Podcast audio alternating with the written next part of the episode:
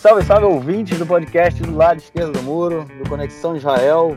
Estamos de volta mais uma semana. Eu, Marcos Gorenstein e João Miragaia. Fala, João. Fala, Marquinhos, tudo bem? Tudo bem, tudo tranquilo. Gravando 5 de 11h35 da noite, João. Pelo amor de Deus, estamos aí gravando. A gente fazia isso no início, né, cara? Era esse horário meio ingrato. Depois a gente conseguiu a coisa mais chata, mas enfim, estamos aí mais uma vez. Eu no carro, para não acordar o pessoal em casa, gravando esse podcast. Podcast cheio de notícia, bastante coisa. Na semana passada a gente falou que pouca coisa aconteceu, essa semana muita coisa aconteceu. E temos também convidado especial, a nossa amiga Ilana Stein, economista, que vai conversar com a gente sobre o é, orçamento de Israel esse ano. Enfim, muita coisa para comentar, muita coisa para falar. Vamos então para o nosso primeiro bloco para falar do corona em Israel.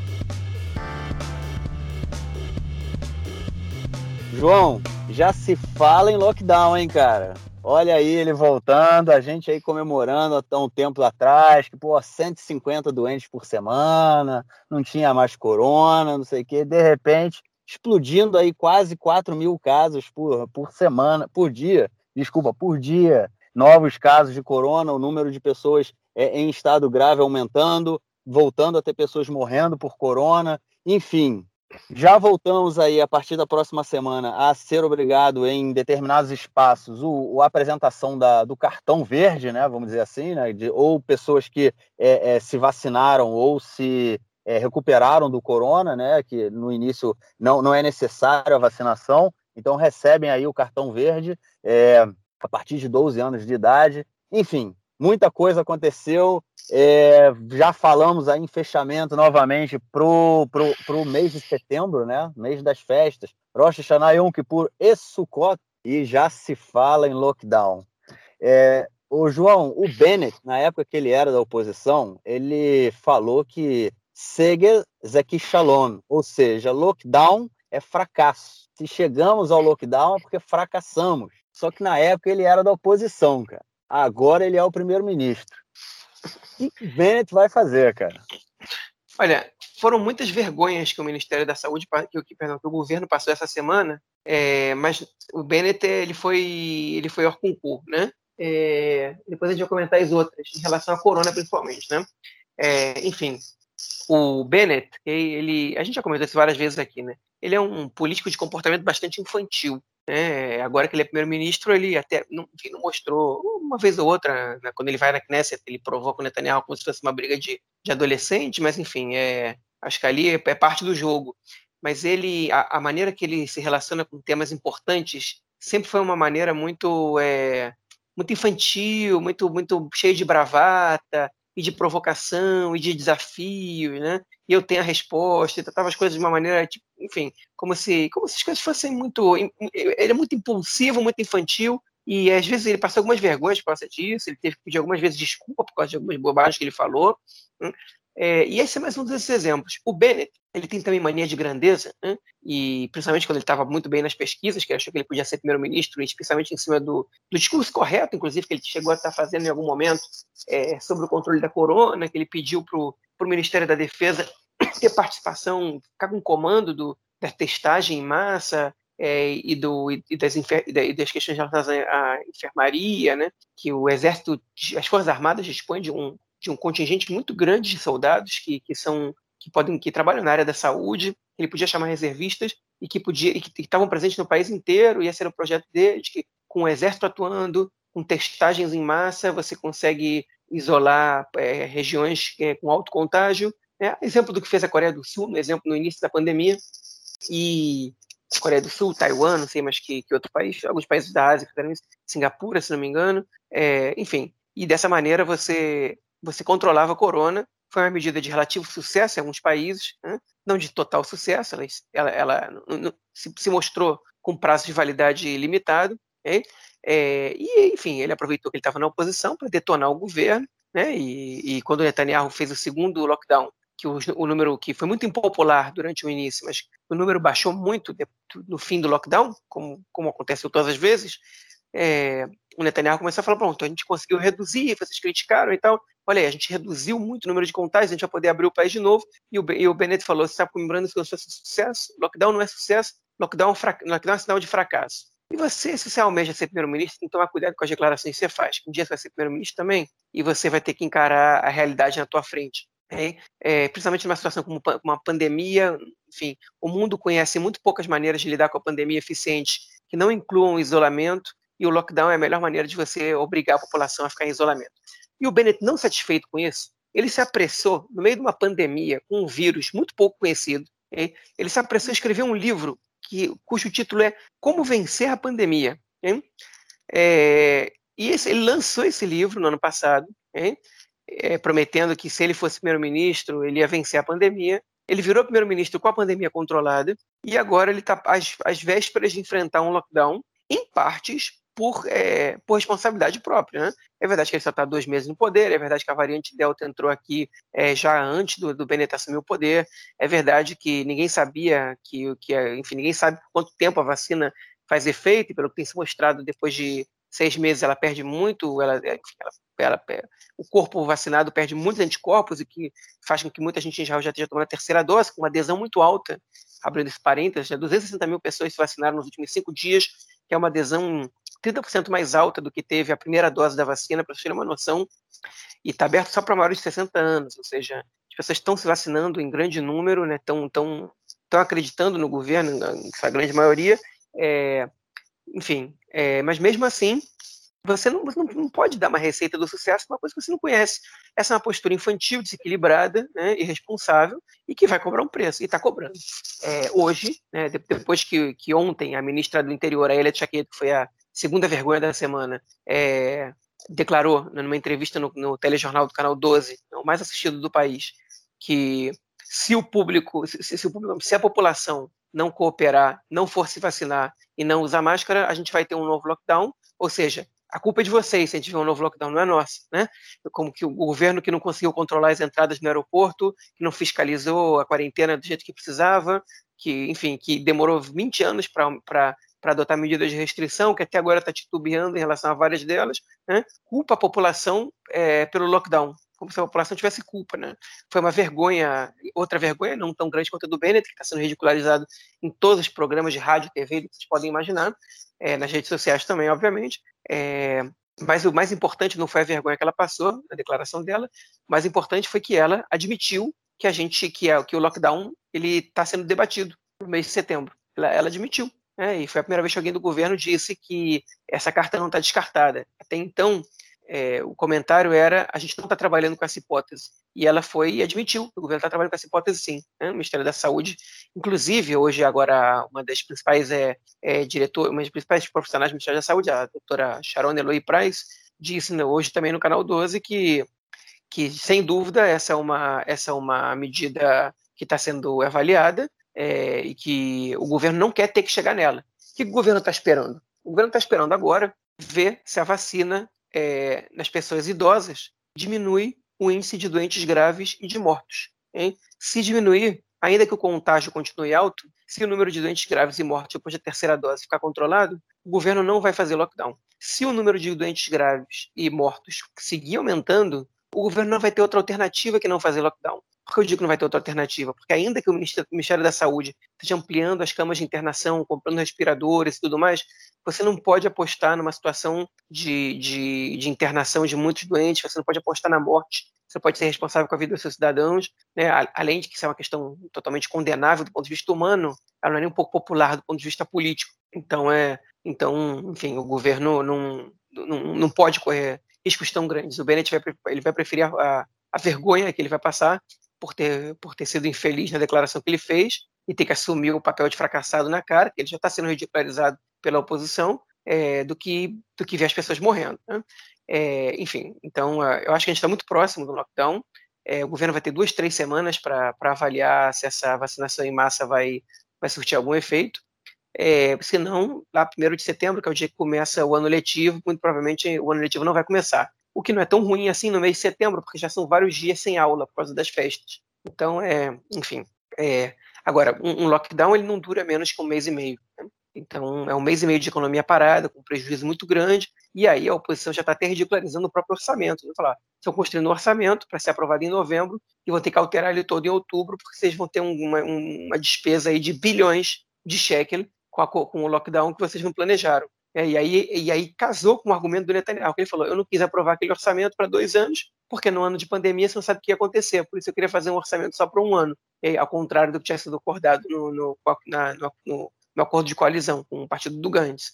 É, óbvio, a gente sabe que foi desculpa do Netanyahu, mas enfim, agora o argumento dele acaba fazendo sentido é, frente à crítica que ele tem a fazer ao governo atual. E, enfim, e hoje nas, nas avaliações, nas pesquisas que saíram, o Bennett está sendo muito mal avaliado, é, o governo está sendo muito mal avaliado em relação ao controle da pandemia, é, não muito mal, mas está sendo mal avaliado, e o Bennett tem, é, enfim, na, na, na pesquisa, na, na, pergunta feita quem cuidou melhor da pandemia, Bennett ou Netanyahu, Netanyahu tem o dobro é, das, enfim, dos votos do Bennett, e é com muito desgosto eu tenho que dizer que eu concordo com, com, os, com os entrevistados, com todos os erros, e foram muitos e foram graves, cometidos pelo Netanyahu no controle da pandemia, ele, ele foi melhor que o Bennett, pelo menos no, avaliar pelos dois primeiros meses de cada um.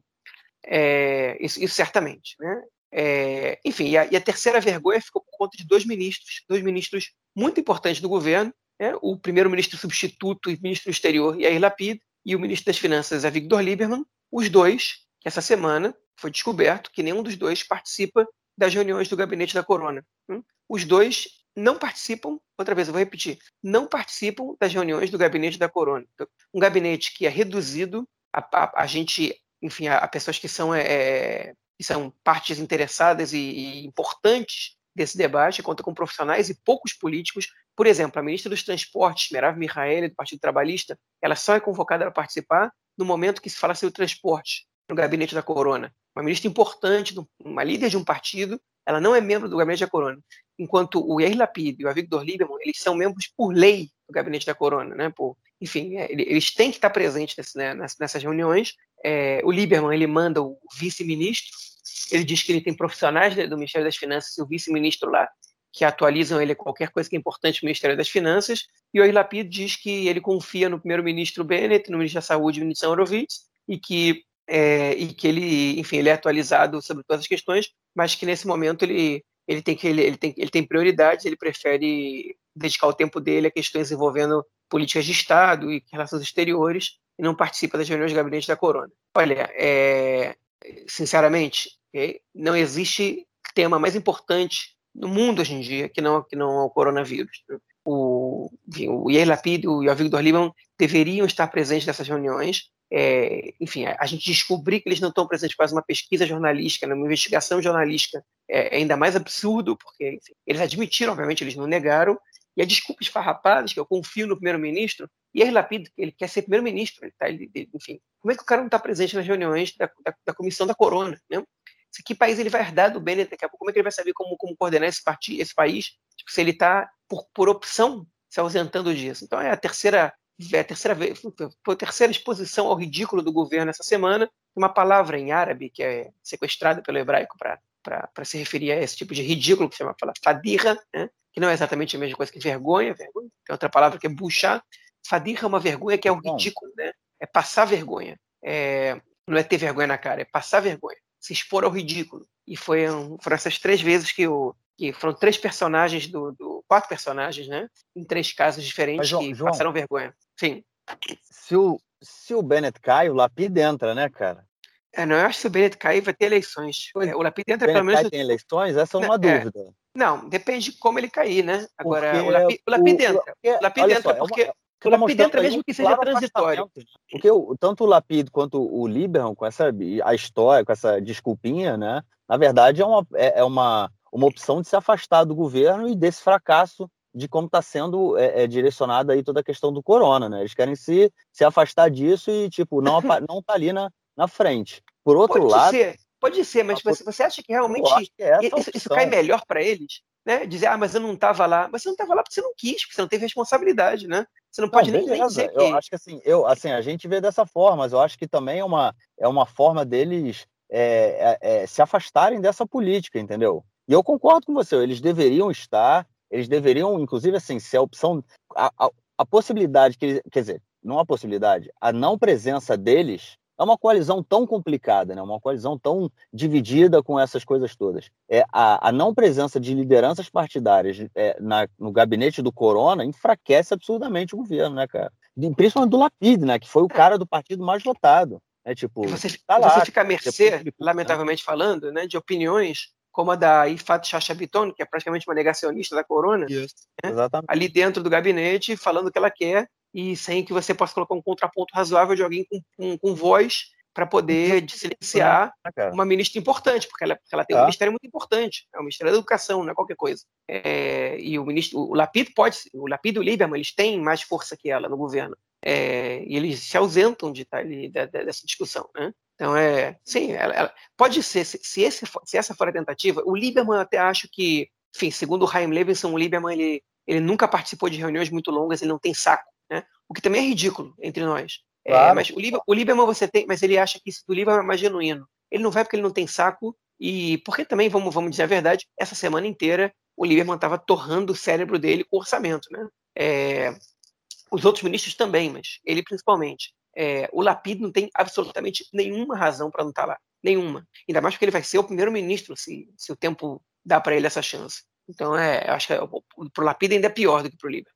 Bom, ah, e essa questão aí do, dessa ridicularização toda também do Bennett, né, cara? Que é impressionante. Eu acho que o, o, você fez um comentário que eu não tinha pensado a questão, né? Ele escreveu um livro e no momento em que o mundo está pensando, entendendo que é o corona, né? Surgiu uma nova doença, ninguém conhecia o que era.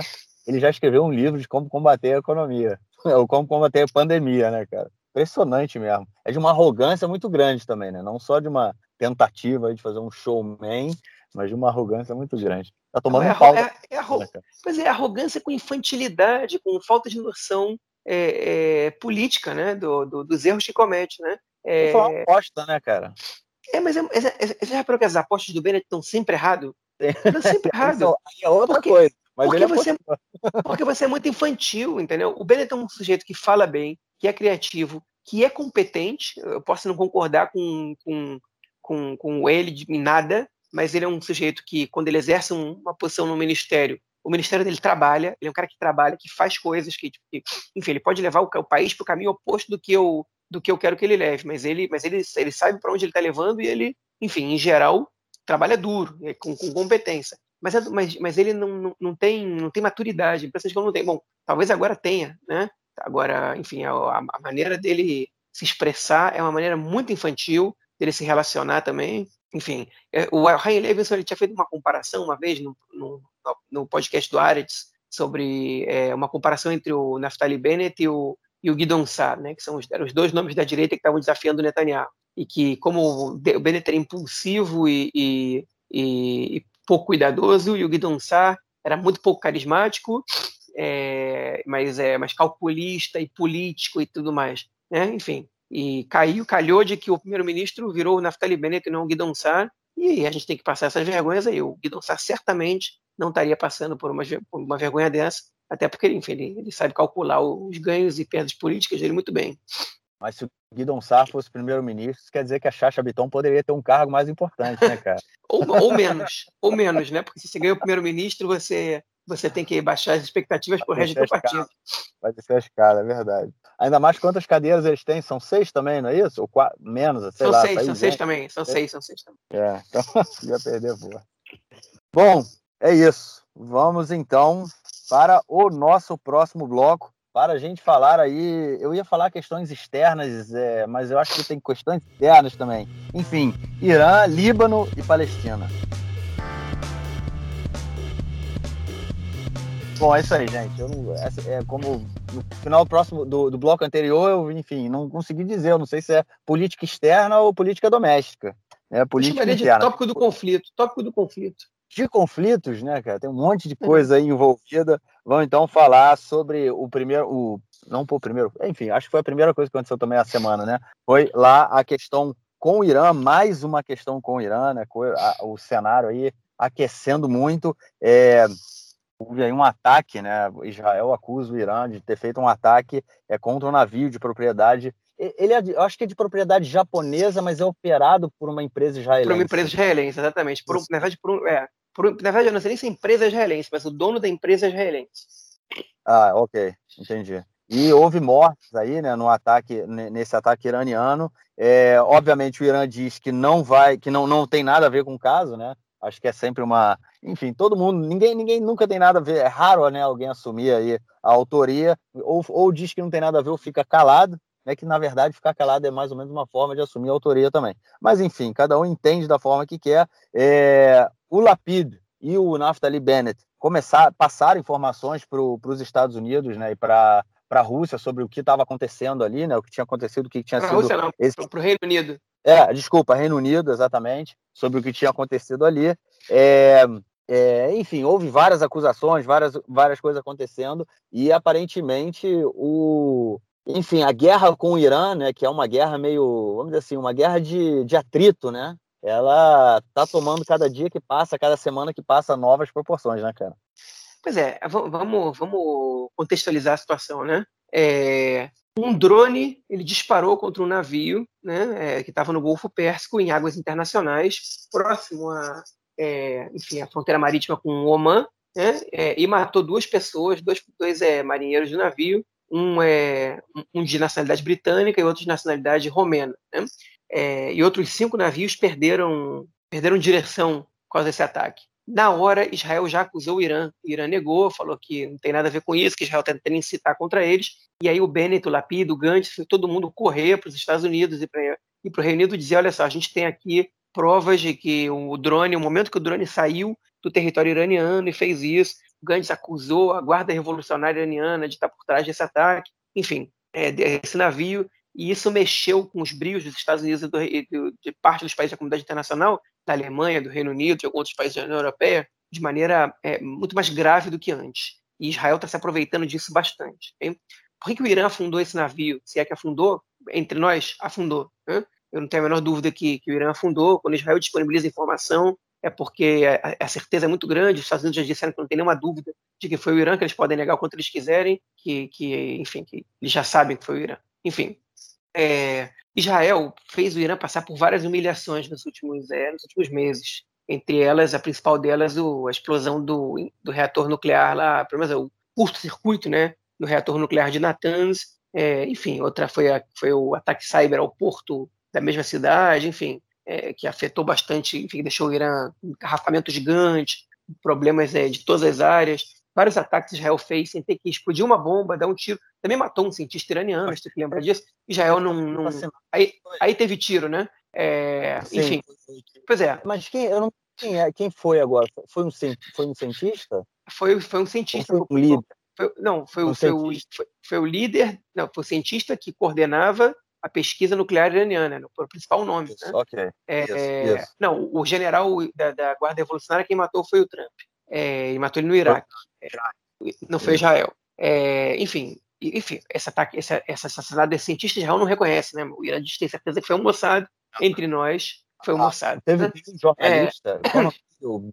Alon, Alon, ou tem um vozeron, assim, sabe quem é, cara? Tem a voz, cara. Do canal 13, é Alon Alon David. Um dia eu tava no restaurante, cara, e aí eu saí do restaurante e ele tava sentado no, no jardim, assim, né? Com, sentado ali com a família. Aí ele pediu uma cerveja, cara. Eu não vi, né? Eu tava passando assim, já tinha passado por ele, na verdade. Quando ele falou, a voz dele, que é uma coisa tão marcante, né, cara? Uma voz forte. Eu falei, caralho, eu olhei para trás e vi que era ele, cara. Porra, com essa voz não tem como não, tem como não reconhecer. E ele fez uma reportagem muito boa sobre como foi esse assassinato. É uma coisa, assim, espetacular. Tipo, né, os caras botaram, um, um, pegaram um carro, colocaram uma metralhadora num carro, camuflada, né? E foi tudo por controle remoto. Eles sabiam da rotina do cara, na hora que ele passou, a metralhadora disparou. Foi assim. Pois é. Então, Israel fez, submeteu o Irã a várias humilhações, sem contar a quantidade de vezes que Israel explodiu é, é, bases iranianas na Síria, né? é, e depósitos de armamentos, ou intermediou remessas de armas que o Irã mandava para o Líbano através da Síria, e etc. Né? Então, é, foram muitas vezes que Israel fez isso, o Irã não, não podia reconhecer que, que tiveram é, que estava repassando armas para o Líbano, então ficava muito irritado com Israel, mas não podia cobrar uma postura diferente, tinha que esperar que a Síria reclamasse, já reclamar, enfim, Israel tá, não está nem aí porque a Síria vai reclamar, o mundo não está nem aí para se Israel bombardeia a Síria, já tem, enfim, já tem um trilhão de bombardeios por dia na Síria, um a mais, um a menos, ninguém mais liga mesmo. É, e, e, essas humilhações elas foram crescendo e crescendo, é, e o Irã ele optou há poucos meses por uma vingança que é a explosão de, de navios civis né? é, no, enfim, em alto mar, em águas internacionais. Obviamente que eles não, não admitem que eles fizeram isso, mas eles estão fazendo, e que é para causar insegurança é, às embarcações civis israelenses né, e, de alguma maneira, afetar Israel. É, obviamente que a passagem de armas para o Hezbollah continua acontecendo, só que o Hezbollah, frente à crise que está acontecendo no Líbano agora, não está nem um pouco interessado em se meter num conflito militar com Israel, porque, enfim, o, o Hezbollah é parte do governo no Líbano, tá, o Líbano está numa crise econômica gigantesca e, e enfim, as críticas caem para o Hezbollah também, eles não querem agora se meter numa, num conflito armado com Israel, pelo menos essa é a avaliação que o sistema de defesa israelense tem, enfim, e por aí vai. É, e esse ataque ao cargue, esse cargueiro, é, esse navio, sei lá o que, que, é exatamente, mas enfim, esse navio que estava no Golfo Pérsico, ficou, ele, ele, pegou muito mal, foi um erro estratégico do Irã muito grande, bem na semana que o, o novo presidente do Irã está tá sendo empossado, pegou muito mal, incitou os ânimos, né? É, enfim, é, os Estados Unidos, é, tem algumas informações que os Estados Unidos chegaram a, a trabalhar a possibilidade de, de coordenar um ataque junto com Israel ao Irã, né? É, o que eu acho difícil acontecer no início do governo Biden, mas o Irã está negociando agora, é, enfim, é, o fim das sanções e, e vocês estão em andamento é, para o controle do, da produção de, de, de enfim, do, do, uma liberdade de produção de energia nuclear, com eles se comprometendo que não querem produ, é, produzir bombas nucleares. E isso, esse, esse ataque ele não só pode atrapalhar tudo, como ele pode criar um antagonismo maior ainda e uma outra bola fora pode comprometer realmente militarmente o Irã. Né? O Bennett ameaçou, disse que Israel é, quer agir junto com os países, com as potências ocidentais, e se tiver que agir sozinho, pelos seus interesses, vai, vai agir também. É, e, pelo jeito, né, o Amos Sarel, que é um jornalista especialista em conflito do, do ele, ele apurou que o governo está interessado nessa guerra. Acho que esse momento é adequado, acho que Israel tem apoio, está interessado nessa guerra, mas a sociedade israelense e, o, e as Forças Armadas não estão tanto assim. Né? É, o Irã ameaçou Israel, falou que um ataque sionista vai chover foguetes sobre, sobre Israel inteiro. Enfim, é uma ameaça. É, eles podem fazer isso realmente, de fato. É, eu não sei se isso vai, faria com que o Irã ganhasse a guerra, não sei enfim, é, quem ia sair pior numa situação dessas. Mas, é, enfim, eu acho que você optar por uma guerra desse, desse tamanho agora é, é bastante complicado, bastante complicado. Né? É um risco muito alto para os dois lados. Eu duvido que o governo israelense de 61 cadeiras opte por uma guerra. Mas é um fato que o Irã errou, e errou feio aí. E as consequências disso a gente vai conhecer depois. Né? Pode ser que não aconteça nada, pode ser que o caso se acalme, e pode ser que, que a gente tenha uma escalada de violência aí. Né? É, mas o que o governo israelense quer é conseguir o comprometimento dos Estados Unidos, e num caso de que realmente tiver uma guerra iminente entre Israel e o Irã, aí o Bennett vai ter que convencer o Likud a entrar para o governo é, para apoiar esse, essa, essa, essa operação que, que não seria, enfim, que seria que precisa né, de, uma, de uma união nacional muito grande. Então, você não pode ter uma, um governo de 61 cadeiras para fazer uma guerra contra o Irã.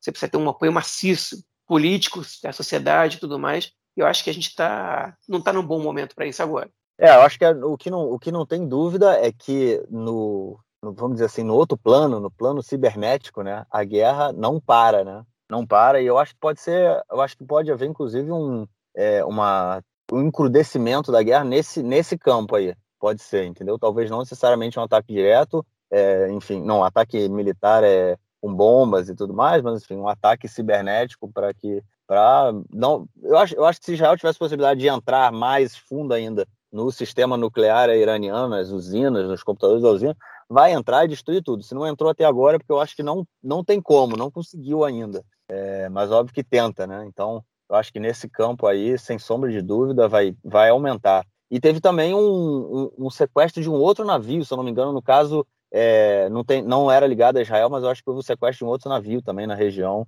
está causando ali um monte de. Navio dos Emirados Árabes, se eu não me engano, é, que foi sequestrado. É, enfim, o, o, Oriente Médio mais. Não, bom, enfim, não dá para dizer que também, mais uma vez, esquentando, né? Porque está sempre quente também, né? Outra região do mundo que está sempre quente. Bom, e o, nosso, o outro tema aí da semana, ele tem a ver também com o nosso vizinho aqui de cima, o Líbano. Três foguetes caíram é, de, vindos do Líbano é, é, para aqui no norte, no norte do país, ou é, ontem, né? Foi ontem, é, pela manhã. E, enfim, é, o Líbano numa crise gigante, uma crise econômica, uma crise política. O primeiro-ministro, ele. É, esqueci o nome dele agora, qual é o nome dele? É, esqueci, enfim, vou procurar. Ele de, é, renunciou ao cargo recentemente, né? E a gente tem um governo aí é, que inclui é, é, não facções, inclui partidos cristãos, né? Partidos maronitas, inclui o Hezbollah, enfim, muito, muito como o governo, não, enfim, não dá,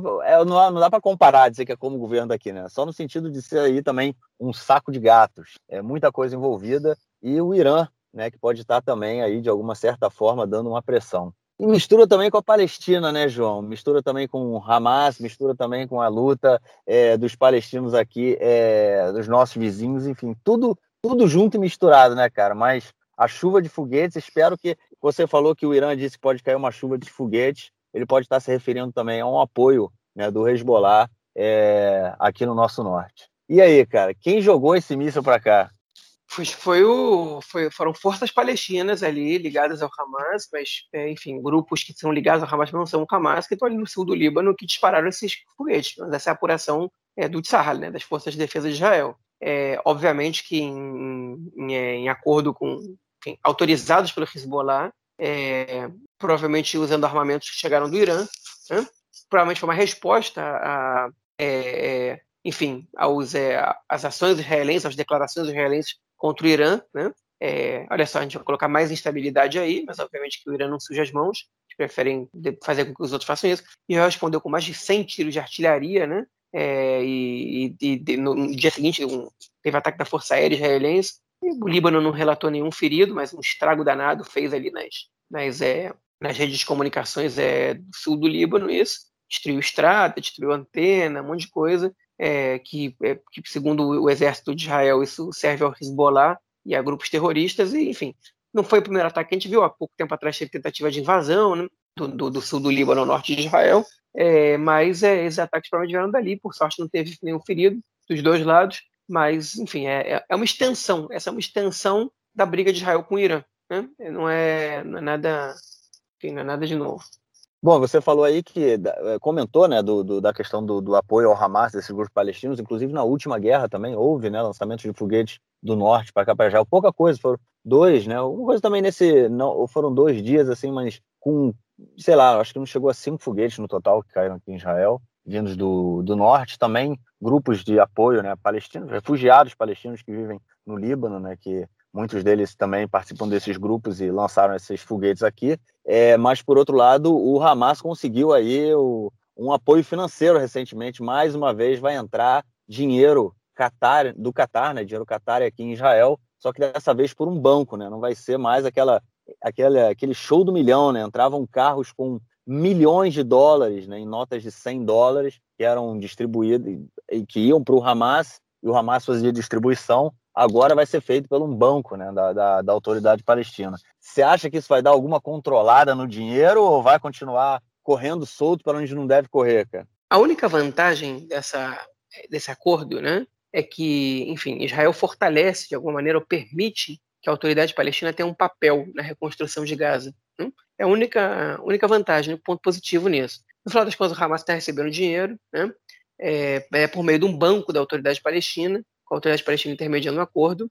Então, é, enfim, eles têm uma, têm uma participação, que é a coisa que eles não tinham antes. O dinheiro não vai chegar em maletas com, dinheiro vivo, né? É, para ser dado nas mãos dos, dos líderes do Hamas. A gente não sabe que, que preço a autoridade palestina vai cobrar. É, é também uma oportunidade a autoridade palestina se aproximar dos cidadãos de Gaza. Então, talvez eles, eles exijam que esse dinheiro também seja investido na reconstrução da maneira como eles acham que deve ser. É, talvez eles também embolsem um pouco, a gente tem relatos de muita corrupção na autoridade palestina, então resta ver o que, que vai acontecer, mas enfim, frente à, à queda de popularidade do, do, do Mahmoud Abbas, né, Abu Mazen, que é o presidente da autoridade palestina, acho que ele seria muito estúpido se permitisse que esse dinheiro fosse para fosse a corrupção da, é, da autoridade palestina. Então, se ele for esperto agora, ele condiciona, é, usa esse dinheiro para maneiras X, Y, Z, pega um pouquinho do mérito, enfim, e, e e consegue esvaziar um pouco o Hamas e acaba sendo bem para Israel. Por enquanto, o governo está sendo criticado, porque eles prometeram que o dinheiro não ia mais chegar na mão do Hamas. Ele está chegando, só está chegando de outra maneira. Né?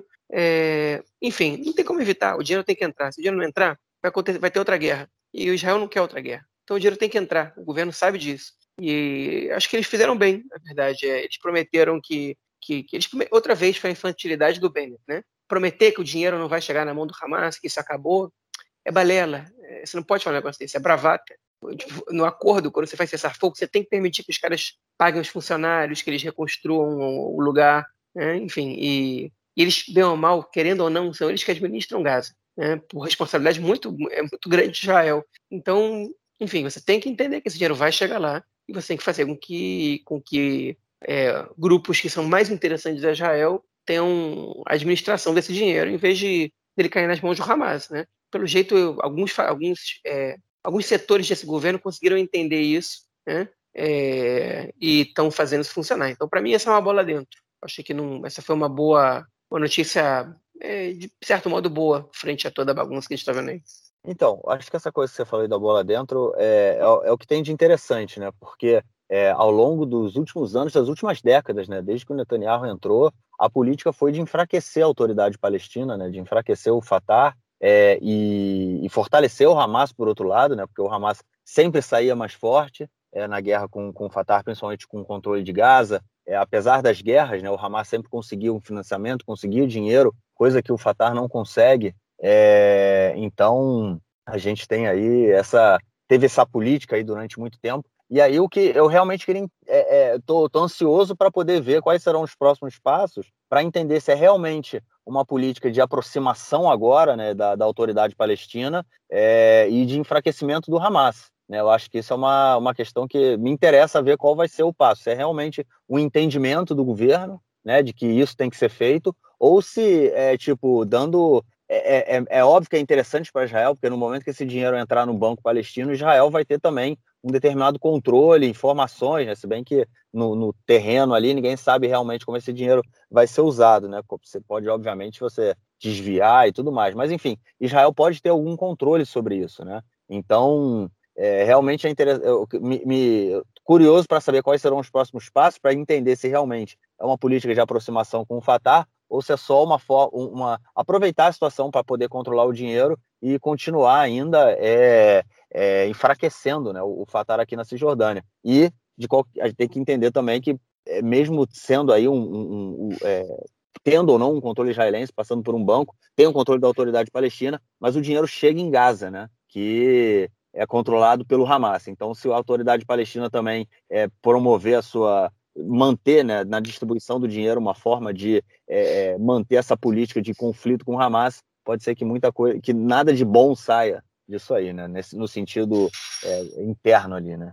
Mas vamos ver, vamos ver o que tem pela frente. É, e a última notícia desse bloco ela tem a ver com o também o conflito palestino-israelense. A gente comentou lá no período da guerra que uma das questões era é, o bairro de Sheikh Jarrah é, em Jerusalém Oriental, porque tem uma, famílias né, que é, sendo expulsas né, de suas casas, é, fazendo aí um, um, rápido, uma rápida lembrança de como isso funciona. É, depois que Israel conquista a Jerusalém Oriental e anexa a região né, ao, seu, ao Estado, é, os judeus que viviam naquela, naquela região e fugiram, foram expulsos na época da guerra, em 1948, eles é, é, processaram o Estado, né, é, tipo, entraram com com, com processos para que eles pudessem reaver as suas propriedades. Né? Só que naquela, na, no momento em que é, da guerra em 48, todas as propriedades dos judeus elas passaram para o controle do governo jordaniano, que colocou pessoas dentro dessas casas, né? o que mesmo aconteceu também com as casas dos palestinos, né? que, que foram expulsos ou fugiram daqui no mesmo período, e pessoas passaram a morar nessas casas, só que os judeus que é, eram os donos né, daquelas casas, eles passaram a, é, a pedir, né, a entrar com processo para reaver a propriedade. É, ONGs também, né, de, que apoiam né, o, o é, movimentos de colonos, é, também fazem, tem, fazem esse mesmo pedido, e o que gera, né, muitas vezes, quando tem a decisão da justiça é pela devolução da propriedade, é, gera aí a expulsão de famílias que já vivem é, nessas casas, muitas vezes aí por décadas, né, 50 anos, ou quase isso. É, e o interessante todo dessa história, né, que os árabes eles não podem processar o Estado de Israel para reaver as suas é, casas que, que é, onde eles viviam em Jerusalém Ocidental, pelo menos, né, e em todo o território israelense, no caso. Mas enfim, é, é uma, é uma, é uma lei que ela é oferecida, ela é, ela, ela é permitida aos judeus, né, ela é, mas não é permitida à população árabe processar o Estado para reaver as suas propriedades. Mas João, o, ao que tudo indica, aí o Bagatz né, aprovou, é, quer dizer, decidiu né, sobre o que fazer com a propriedade que estava sendo é, é, pedir, é, reivindicada né, pelos judeus, mas, na verdade, é, em determinada instância, decidiu por não decidir, né, cara? Na verdade, o que a Suprema Corte fez foi recomendar um acordo, né? É, e que não foi aceito por um dos lados, que é o lado dos palestinos, né? Enfim, qual foi o acordo que eles, que eles é, prometeram? As, as, propriedades de terras, ela, ela, as terras onde vivem essas quatro famílias palestinas, elas pertencem a uma organização ligada à direita é, colonialista judaica, né? é, sionista, chamada, é, é, chamada, se não me engano, Nahalal Shimon, né? uma vez que eles chamam esse bairro de Shimon Tzadik, que é, enfim, é Simão o Justo, é, enfim, não, é, não é exatamente um profeta, um nome importante da, das tradições judaicas na época bíblica, né? Enfim, e... Ele está enterrado lá, né? Ele está enterrado... Ele, supostamente está enterrado ali, né? Em, em Sheikh Jarrah. É, enfim, essas famílias palestinas, vale sempre lembrar que eram famílias que moravam é, em território, é, enfim, algum território evacuado durante a Guerra dos Seis Dias, perdão, durante a Guerra de Independência, a Guerra de 48, é, expulsos ou, é, ou, ou, ou, saídos por conta própria de suas casas, é, e que, quando foram parar na Cisjordânia, no caso que era controlada pela Jordânia, que é, assentou esses refugiados onde deu para assentar. Alguns foram para campos de refugiados e parte deles foram para bairros fundados em Jerusalém Oriental, como, por exemplo, Sheikh Jarrah, nos anos 50. Né? Então, se esse, território era é, privado de famílias judaicas, se era, é, se, enfim, se não tinha dono, ninguém sabia, ninguém se importava, uma vez que Israel aprovou uma lei que dava, enfim, que fazia com que os, os palestinos donos de propriedades é, diante da Guerra de 48, que propriedades que estão dentro desse lado do muro, né, da, da linha verde, é, perdessem direito a essas propriedades, essas elas fossem incorporadas à terra do Estado, que depois é, arrendou para famílias e tudo mais. É, então, os palestinos não têm o direito de reivindicar essas casas, de acordo com a lei israelense, e a lei israelense deu para os israelenses, que eram donos dessas propriedades, pelo menos em Jerusalém Oriental, que é um território que Israel anexou e declarou soberania, é, o direito de requerer essas propriedades. É, e aí começou a confusão. O que, que a Suprema Corte, depois de avaliar a situação, ofereceu? Que esses moradores palestinos recebam o status de moradores é, protegidos, okay? que eles não possam ser, enfim, que eles não possam ser expulsos das suas casas pelo, pelo proprietário, que enfim, que isso garanta para eles muitos anos ainda vivendo nesse lugar, embora eles não, não afirmassem quantos, é parte do acordo que tem que ser estabelecido. Para isso, eles teriam que pagar um aluguel simbólico é, e reconhecer é, a propriedade da organização Nahalal Shimon. Os palestinos recusaram essa proposta, disseram que eles jamais vão reconhecer essa propriedade. O problema deles não foi nem pagar o aluguel simbólico, foi reconhecer que o terreno era, era, era de propriedade dessa organização. Okay? E, enfim, Israel pediu ajuda ao, ao, à Secretaria de Estado dos Estados Unidos para convencer os palestinos a aceitar os termos desse acordo.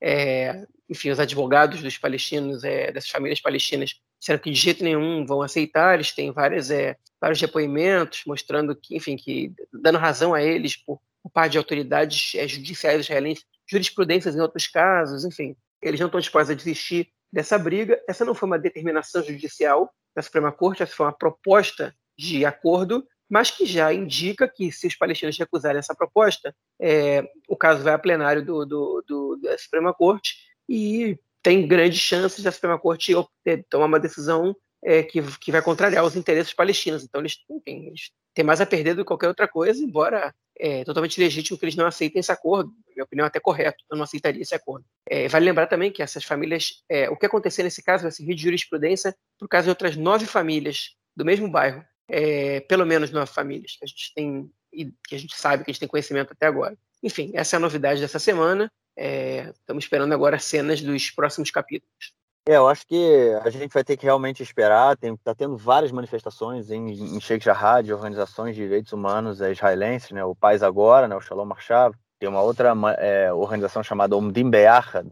Tem outro, tem o, o, enfim, o Shovrim Stiká, né? o, o Quebrando o Silêncio, que é uma organização de ex-soldados. É, todos eles têm feito várias manifestações às sextas-feiras, é, é, em, em, tipo, em apoio né, às famílias palestinas. É, lembrando que durante a guerra também, né, é, o, o Ben Gvir, né, o deputado, foi lá e montou o gabinete dele ali em Sheikh Jarrah, ou seja, é bem tenso e eu acho que vai ser um, vai ser há, outros territórios, outros terrenos, né? Não, ter, não enfim, não, também não é correto chamar de terreno. Assim, há outras regiões aqui na, é, perto de Jerusalém que é, também estão tem famílias que precisam que na, na, a corte determinou a expulsão, mas enfim a expulsão não acontece. É, é beduínos também muitas vezes e mas isso é sempre muito complicado para Israel, né? Porque é, enfim pega muito mal, né, cara? Não tem como defender, não tem como dizer que é, que é correto.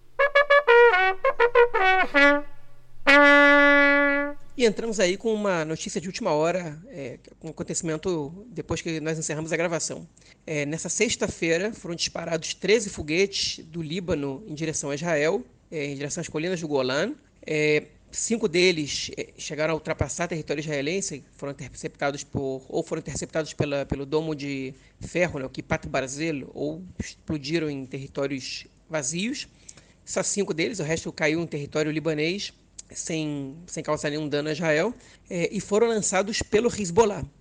É, agora, tem dois acontecimentos interessantes para a gente comentar disso. Né? Primeiro, que tanto Israel quanto Hezbollah disseram que o objetivo do Hezbollah foi não acertar territórios habitados em Israel. O Hezbollah disse que foi uma, simplesmente uma resposta aos ataques da Força Aérea Israelense ao sul do Líbano, depois dos foguetes disparados, é, dos três foguetes disparados contra Kiryat Shmona, né?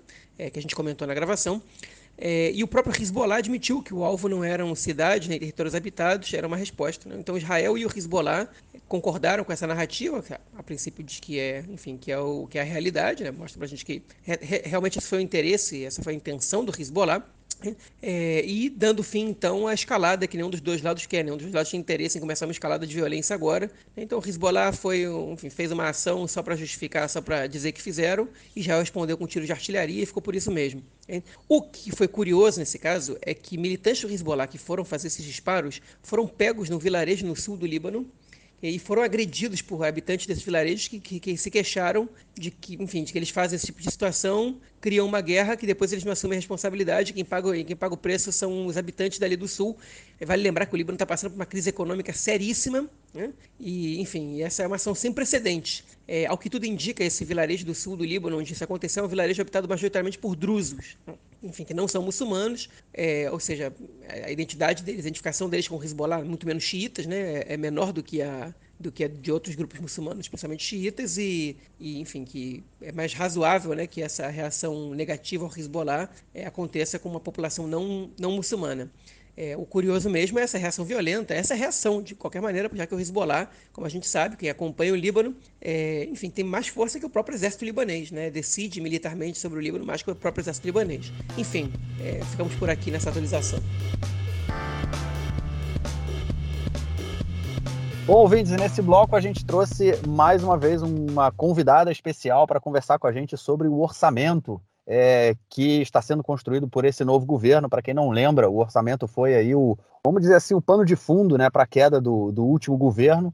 E foi toda uma discussão sobre o orçamento, se ele seria anual, bianual. O Netanyahu tinha combinado um negócio e depois foi para outro, enfim. É, para quem ouviu, vem acompanhando a gente, sabe um pouco dessa história. É, e agora, no, mais uma vez, o orçamento agora vem sendo construído e a gente trouxe para conversar com a gente a Ilana Stein, que ela é economista, mestre em, em políticas públicas pela Universidade é, de Jerusalém e também trabalha no Ministério da, da Saúde como economista sênior do Departamento de Orçamento e é, do Departamento Planejamento. de Planejamento e Orçamento do Ministério da Saúde. É, João, eu vou passar a bola para você para você dar uma explicada aí sobre o que é orçamento, como é que funciona a lei do orçamento, e aí depois você deixa aí a Ilana falar para a gente, contar tudo que ela sabe. Beleza. Então, rapidinho, só uma introdução. Orçamento do Estado é, é, um, ele é, enfim, ele é uma lei da Knesset, okay? uma das leis mais importantes da Knesset, que é uma lei que, enfim, que se ela não, não, não recebe aprovação né, de uma maioria simples do, do parlamento, o governo cai automaticamente, okay? para vocês terem uma noção da importância da lei. Historicamente, é uma lei que tem que ser aprovada todos os anos, okay? é, e que há pouco tempo ela passou, ele passou a ser bienal. Era uma proposta que o ex-ministro das Finanças, o Steinmetz, já tinha, já tinha levado no início dos anos 2010. É, enfim, a ideia, o Netanyahu gostou da ideia, mas não conseguiu transformar em realidade, até que é, essa ideia virou realidade na teoria no governo de união é, formado no ano passado, 2020, mas que na prática ela não virou realidade. Na verdade, virou realidade é, um ano antes, né, em, dois, é, em 2018, eles conseguiram transformar em realidade, mantiveram essa, essa proposta para 2020, mas o orçamento, como a gente sabe bem, não passou. O que é o orçamento? O orçamento é quando o Estado diz quanto dinheiro entra, quanto dinheiro eles vão gastar, né? qual vai ser, qual vai ser enfim, quais vão ser as entradas, ser, quais são os recursos do Estado financeiros é, e quais vão ser os gastos, né? E aonde vão, para onde vai cada centavo do, do dinheiro público. Né? É, enfim, Israel é um país que é deficitário todos os anos há alguns bons anos. No ano passado, a Ilana vai poder me corrigir, é, se eu não me engano, foram 160 bilhões de shekel de, é, de déficit que, a, que, a, que, as contas públicas tiveram por causa da crise da corona. Então, o orçamento desse ano ele já é delicado por essa razão. Ele é mais delicado ainda porque desde 2018 é, a Knesset não aprova um orçamento, porque ali eles aprovaram que ia ser bienal, em 2020 tinham que aprovar outro orçamento, e enfim, o governo caiu porque o Likud não quis, né, o Ministério das Finanças não quis aprovar o orçamento, justamente porque era uma janela que Netanyahu tinha para convocar eleições sem que ele tivesse que passar o, passar o bastão para o Benny Gantz, né, para que ele se mantivesse no poder sem ter que, sem ter que rodar o poder, sem ter que rodar o poder. É, e a gente tem eleições agora e fica uma das, é, das primeiras tarefas fundamentais, talvez a tarefa principal desse governo no primeiro ano, é, seja aprovar esse orçamento bienal, que vai valer para 2021, ainda que ele vai ser aprovado só em novembro 2022. Né? Então vai ser um orçamento de um ano e alguns poucos meses, né?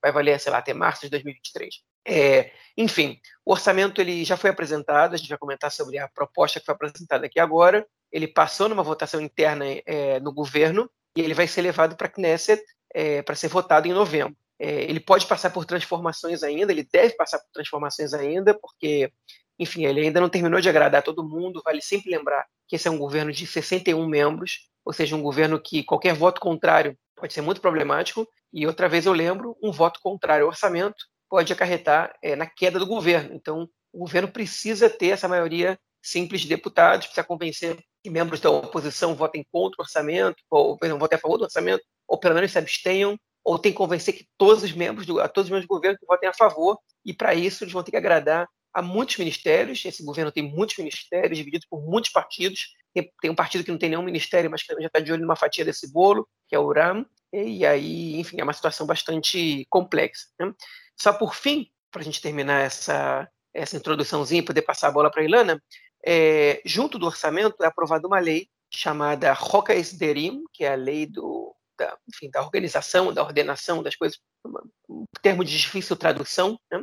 que é uma lei é, a partir da qual se juntam um monte, é uma lei dos anos 80, quando Israel passou um pacote financeiro é, com muitos cortes, é, que inclusive foi dentro desse pacote que o novo, que a, nova, moeda que até hoje corre em Israel, o shekel Hadash, o novo shekel foi aprovado, é, o governo teve que fazer cortes em muitas áreas, e para ele não ter o risco de, de ter ponto a ponto é, votado na Knesset, ele aprovou todas essas mudanças polêmicas em uma votação só, que é, que é essa Roca Esderim, essa lei da, da, da organização, é, e tem pontos ali que não tem absolutamente nada a ver com orçamento, ou muito pouco a ver com orçamento, mas que o governo mete nesse pacote todo para ser votado junto do orçamento, e o governo sabe que, enfim, em geral, quando a proposta de orçamento é levada a cabo, é, é colocada em votação, é porque ela vai passar. Então a lei do é, Roca Esderim vai junto. Dentro do Roca Esderim, por exemplo, está a lei da reforma da Kashrut, que a gente comentou há dois episódios, né? ou é, dois episódios, quando o Nelson participou aqui, quando o Marquinhos não pôde estar, que é, que é tocada pelo ministro das Religiões, que não quis é, passar essa reforma como uma proposta de lei própria,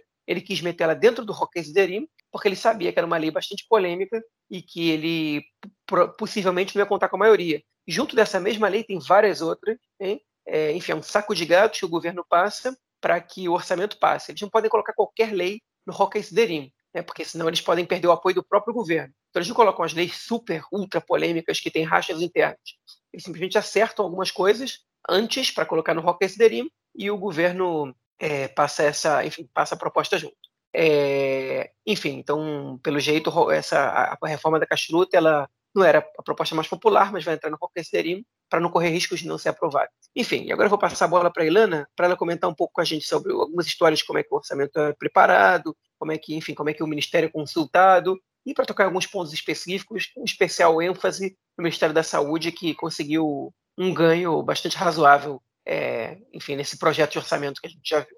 Perfeito. Bom, então, primeiro, obrigada, João, obrigada, Marquinhos, pelo convite. É, acho que é um tema super importante aí que a gente vai poder discutir hoje. É, dado essa explicação geral assim do João, eu proponho que então eu comece falando um pouco sobre como é o processo de construção do orçamento, né? Como isso acontece, é, como é a interface do Ministério da Fazenda com os outros ministérios, como, como ele é construído. É, depois a gente falar um pouquinho sobre quais foram os highlights desse orçamento em específico, né? Quais que cada, cada alguns dos ministérios é, conseguiram, algumas das é, das principais coisas que os ministérios conseguiram. É, falar um pouco sobre as reformas da Roca Esderim, como o João já comentou, né? Mas agora entrando um pouco mais a fundo nas, nas propostas que estão em cima da mesa e, por fim, falar o que, que acontece num ano sem, sem orçamento. A gente, né, a gente sabe que o, a última discussão de orçamento foi há três anos atrás,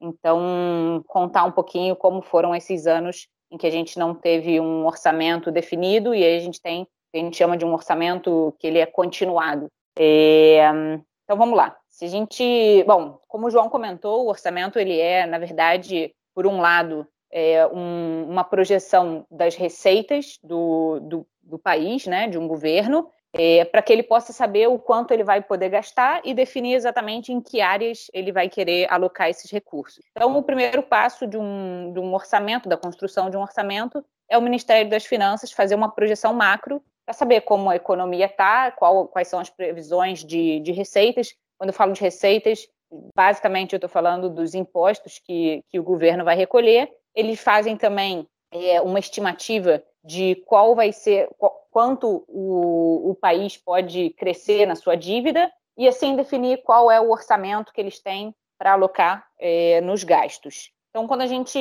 né, esse é o primeiro passo, o Ministério das Finanças faz lá todas as, as projeções deles e eles têm um número. Esse vai ser o orçamento para aquele ano. É, com base nesse número, eles começam as discussões frente os ministérios, né? Então, é, os ministérios não sabem qual é esse número, Cada ministério faz as suas projeções de gastos, né? Então, quando eu estou falando de gastos do governo, só para dar exemplos, a gente tem gastos que são é, gastos com investimentos, então grandes obras de infraestrutura, de, por exemplo, rodovias, é, obras de construção de trens, do metrô, como a gente vai falar. É, a gente também está falando de, de, gasto com pessoal, né, recursos humanos, então todos os trabalhadores, todos os servidores também são gastos do governo é, é, políticas de redistribuição de renda, é, serviços que o governo compra, enfim, vários tipos de gastos. Essas são todas as né, vários tipos de despesas diferentes que o governo pode ter. Então, é, depois que, que o Ministério das Finanças faz essas projeções e define o orçamento, cada um dos ministérios senta, cada ministério tem um, um departamento orçamentário, no caso onde eu trabalho no Ministério da Saúde, é um exemplo, mas cada ministério tem o seu departamento orçamentário que agrega todas as demandas do seu ministério. Óbvio que isso é feito é, junto a cada um dos, dos, departamentos. Então, no Ministério da Saúde, por exemplo, a gente tem o departamento é, psiquiátrico, a gente tem o, o, departamento de saúde pública, por exemplo, que está muito, né, que a gente toda hora agora está falando, porque é o departamento responsável aí por é, levar toda, toda, todo o assunto do corona é, e vários outros departamentos. Então, cada departamento entrega para a gente as suas demandas, a gente já faz um filtro e faz uma discussão já com, o secretário geral e com o ministro sobre quais são as prioridades do ministério para aquele ano, nesse caso agora ano e, e pouco, né? Então para 2021, 2022 e leva essas demandas para o Ministério é, da Fazenda. E aí começa a, a, negociação, né, junto ao Ministério da Fazenda. É importante só também fazer uma, uma pontuação, porque existem vários gastos que você que a gente tem controle e tem alguns gastos que a gente não tem controle. Então, no caso, por exemplo, do Ministério da Saúde, é, tem diversos gastos que é o que a gente chama de gastos fixos, que eu não tenho como reduzir eles. Então, por exemplo, tem diversos servidores que não podem ser demitidos, tem né, vários cargos que não podem ser demitidos, então é um gasto que eu não posso voltar atrás. E tem alguns gastos que eu já me comprometi por alguns anos. Então, tem uma parte desses gastos que a gente chama que é o piloto automático. Então, mesmo se eu não tiver nenhum acréscimo no meu orçamento, eu, no mínimo, gasto aquilo. E os acréscimos que eu vou ter no orçamento, eles são geralmente o que a gente chama de novos projetos, novas prioridades, é, ou alguma decisão que foi tomada pelo governo que a gente que, o, que cada ministério tem que cumprir. É, com base em todo esse panorama, começam as negociações com o Ministério da, da Fazenda. Nunca são negociações fáceis, são é, dias e noites, assim, é um, é um período bastante complicado, bastante, de bastante trabalho, é, principalmente nos departamentos né, de, de orçamento de cada ministério. E, e, com isso a gente vai chegando em alguns consensos. Nem sempre se chega a consensos, é, isso também é parte né, do, do, business, assim, é parte do charme. É, e como foi o caso esse ano, né, o, na, na no, no, dia que ia se decidir, que ia se sentar com todos os ministros para apresentar a nível macro quais eram os números de cada, de cada ministério, o Ministério da Saúde ainda não estava fechado e ele estava ameaçando votar contra é, o orçamento porque ele não estava satisfeito com, com um, o orçamento que tinha recebido, com os números que tinha recebido. É, então, é o que eles chamam de noite do, do, governo, né? Eles geralmente viram a noite nessas discussões e, e aí falam muito que tem, né? Tem, tem o, o quarto em que está tendo a reunião e nos quartos ao redor tem várias reuniões em paralelo em que vão se fechando ali pouco a pouco o voto de cada, de cada ministro, porque você vai distribuindo ali para cada um deles um pouco mais de, de orçamento, fechando algumas negociações. É, então, esse é basicamente, assim, a, a, nível muito geral, é assim que, que as coisas funcionam. É, depois que, depois que o orçamento ele é aprovado pelos ministros, ele, como o João comentou, ele vai ser votado por todo o Knesset, né? E, e a gente, esse ano, tem até 4 de novembro para ser aprovado. Então, agora, a partir do momento que foi aprovado por todos os ministros, cada ministério vai pegar os números que recebeu e vai começar a distribuir isso a nível mais micro, né? fechar é, vários detalhes que não, não foram fechados nas discussões entre os ministros e nas discussões mais macros e levar esse documento para o Knesset, apresentar cada um dos, é, dos parágrafos é, orçamentários e, e, isso vai ser votado. Bom, então esse basicamente é o processo é, de como é construído o orçamento. É, vale a pena comentar que o orçamento para os ministérios esse, esse, ano, né, no ano, na verdade no ano de 2022, ele totaliza é, 450 bilhões, mais ou menos, que são distribuídos entre todos os ministérios. O maior orçamento de Israel, ele é o, o orçamento do Ministério de Educação, seguido do Ministério de Segurança, e o terceiro é o Ministério da Saúde. É, por falar em segurança, a gente né, viu pelas, pelas notícias que uma semana antes mesmo de terem fechado as negociações, né, reunião é, dos ministros, o Ministério da, da Segurança já tinha feito um pacto, já tinha fechado com o ministro das Finanças o seu orçamento, é um orçamento bem robusto, com, com, algumas, é, com alguns acréscimos aí em relação aos últimos anos, é, e isso foi bastante comentado. É, então, assim, alguns dos principais pontos é que o Ministério da Saúde vai direcionar bastante verbas para Tsavá, né, para o Tsal,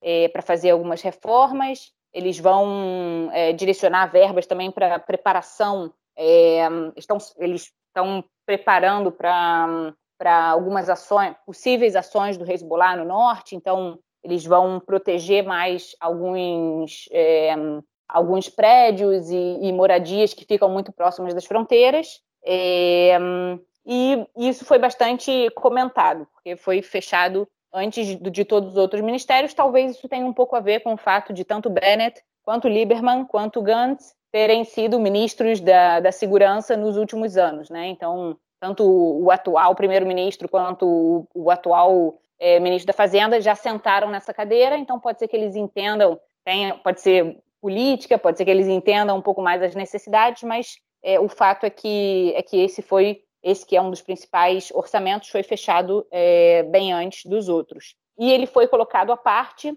é, não, não, não teve verba cortada num corte que eu vou comentar um pouquinho mais para frente, num corte horizontal de 1,5% que teve em todos os outros é, ministérios para poder financiar um acréscimo que o Ministério da Saúde conseguiu. É, pegando o gancho do Ministério da Saúde, que eu, e que eu conheço mais de perto, é, o Ministério da Saúde conseguiu, ele começou a, a noite da, né, das negociações com um acréscimo de 2 bilhões, é, mas não estava satisfeito com isso e conseguiu, ao final da noite, um acréscimo total de 5 bilhões. Então, né, conseguiu nas negociações é, mais 3 bilhões para o seu, seu orçamento. é, que é um assunto super importante. A gente viu nesse ano do corona como o Ministério da Saúde, né, como o sistema de saúde de Israel, por um lado, ele é super importante, super necessário, por outro, ele já estava há alguns anos um pouco, eu não diria sucateado, né, porque como a gente está, é, para quem, quem escuta isso do Brasil e tem como referência o SUS,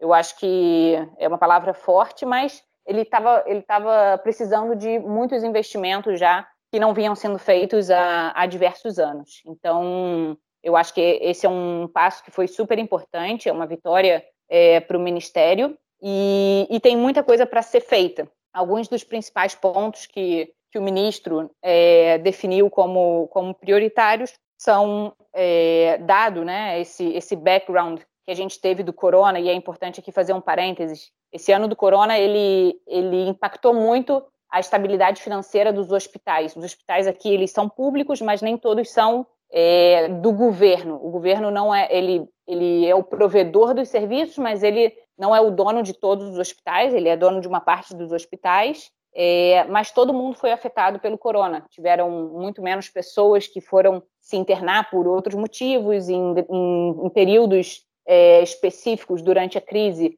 Não se pôde fazer cirurgias, então tudo isso impactou muito é, a situação financeira do, dos hospitais. Então, esse ano está é, tá previsto um pacote de auxílio é, para os hospitais, que é muito importante. É, além disso, uma questão muito, muito é, crítica aqui em Israel, que é a falta de mão de obra, né? a falta de médicos e principalmente enfermeiras. Então, durante a crise do, do corona, a pandemia, foram distribuídos vários, é, vários médicos e enfermeiras pelo sistema, para os hospitais, só que o contrato deles era até junho de 2021. E depois de junho ainda não tinha sido definido, eram contratos temporários. Então o Ministério da Saúde conseguiu orçamento para efetivar todos esses médicos e enfermeiras é, para que eles fiquem aí disponíveis para melhorar os outros, é, os outros departamentos médicos dos hospitais. É, além disso, tem alguns passos muito importantes, principalmente para o sistema hospitalar psiquiátrico,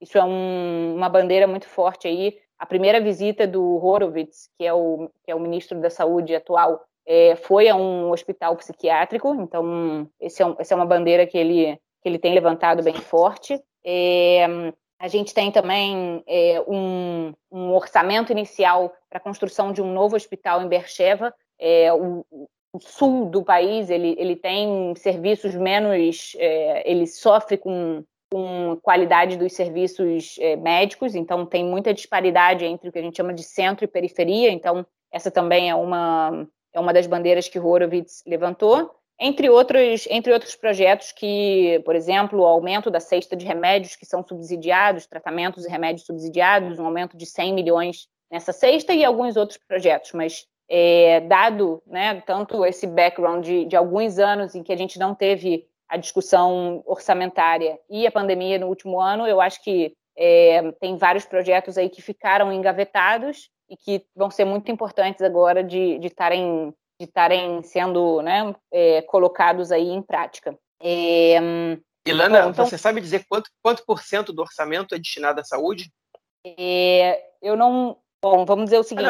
hoje... sabe, sabe dizer qual o tamanho do orçamento da saúde? Que o Sim, orçamento, o orçamento geral é de. Saúde é, então, o orçamento geral é de 400, é, basicamente é quase 10% que é destinado para a saúde. O orçamento quase da 10%? saúde. Ah, uau, é bastante. É bastante, sim. É bastante Aí... porque os orçamentos mais altos do Estado em 2018 eram da educação e da defesa, e cada um estava na faixa dos 11% e 12%. Né? Se, se são 10%, então é, a saúde encostou nos dois. É, é um aumento substancial do orçamento para a saúde. Sim, sim. Apesar de que o Ministério da, da Educação ele fica com 65 bilhões, mais ou menos, hoje, em 2022, o da, o da Defesa fica em torno de 58, e aí um pouco abaixo é, a gente tem da saúde, mas com certeza tipo, é, um, é um número expressivo, um número bem significativo. É, bom, então, seguindo, é, falar um pouquinho agora é, do, do, que o João já comentou, né, da Roca Esderim, é, que é, como ele bem comentou, uma, uma lei que é um resquício aí da época inflacionária, né, aqui em Israel, da alta inflação, que foi criada e essa lei ainda ela, era, ela foi criada inicialmente para para passar de forma mais rápida algumas reformas ligadas ao orçamento, e hoje em dia ela ainda, ela ainda é utilizada muitas vezes de forma um pouco, pode-se dizer, abusiva, né? apenas como um, um mecanismo para passar reformas de, é, mais, de forma mais rápido, sem precisar esperar né, toda, todas as votações, fazer isso de forma mais, mais rápida.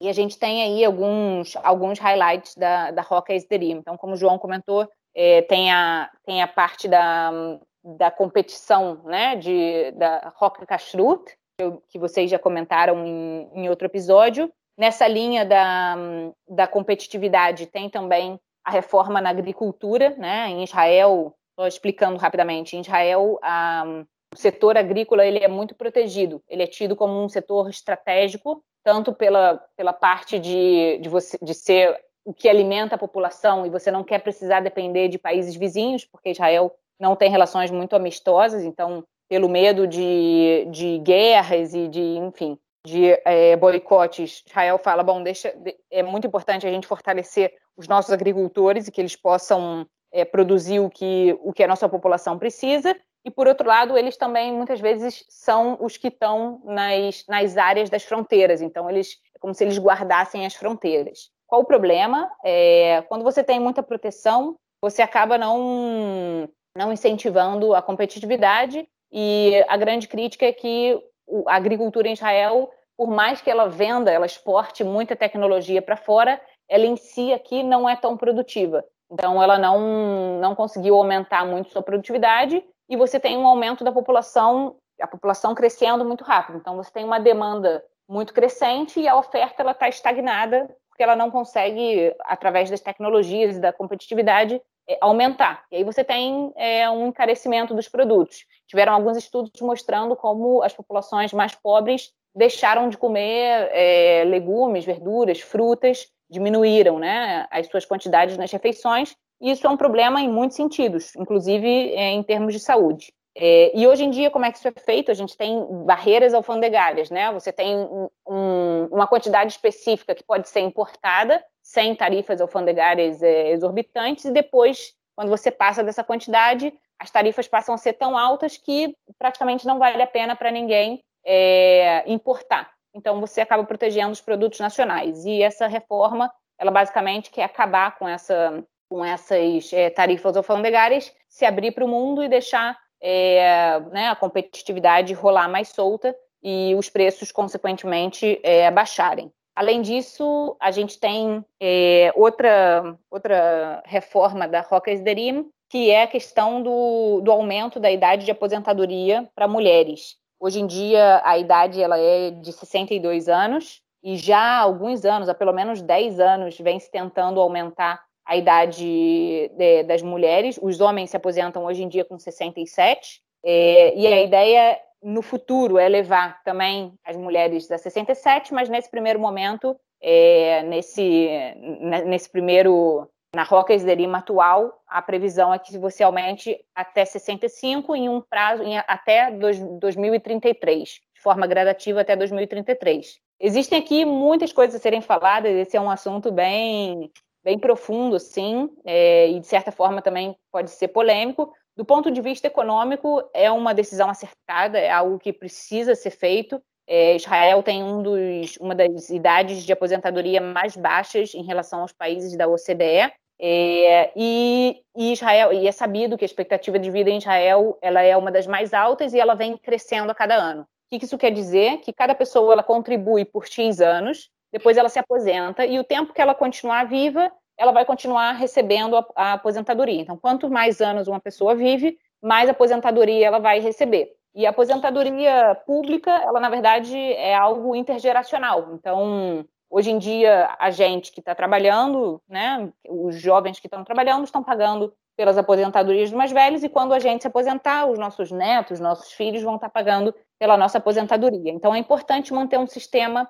que seja equilibrado. É, então, essa é uma reforma que já estava engavetada há bastante tempo e não conseguia passar. Por outro lado, existe muita crítica, porque muitas mulheres que hoje em dia trabalham em trabalhos que, que são muito desgastantes, ou muita gente que está fora do mercado de trabalho foi colocado fora do mercado de trabalho por conta até do, da pandemia, não vai conseguir voltar e vai ficar mais tempo sem poder se aposentar e dependendo aí de outras fontes de rendas que não, que não necessariamente as pessoas têm. Então, você pode acabar colocando, sem querer, muita gente é, em situação de pobreza. Mas, sem dúvida, essa é uma, essa é uma política que, que ela precisava ser feita de uma forma ou de outra. A pergunta é quais são as políticas ao entorno disso que vão ser feitas também. Então, tem se falado muito de programas para é, para ajudar as pessoas a voltarem, pessoas mais velhas a voltarem ao mercado de trabalho, é, programas que, que visem é, a igual, né, manter ou, ou, estimular a igualdade de gênero, que isso não,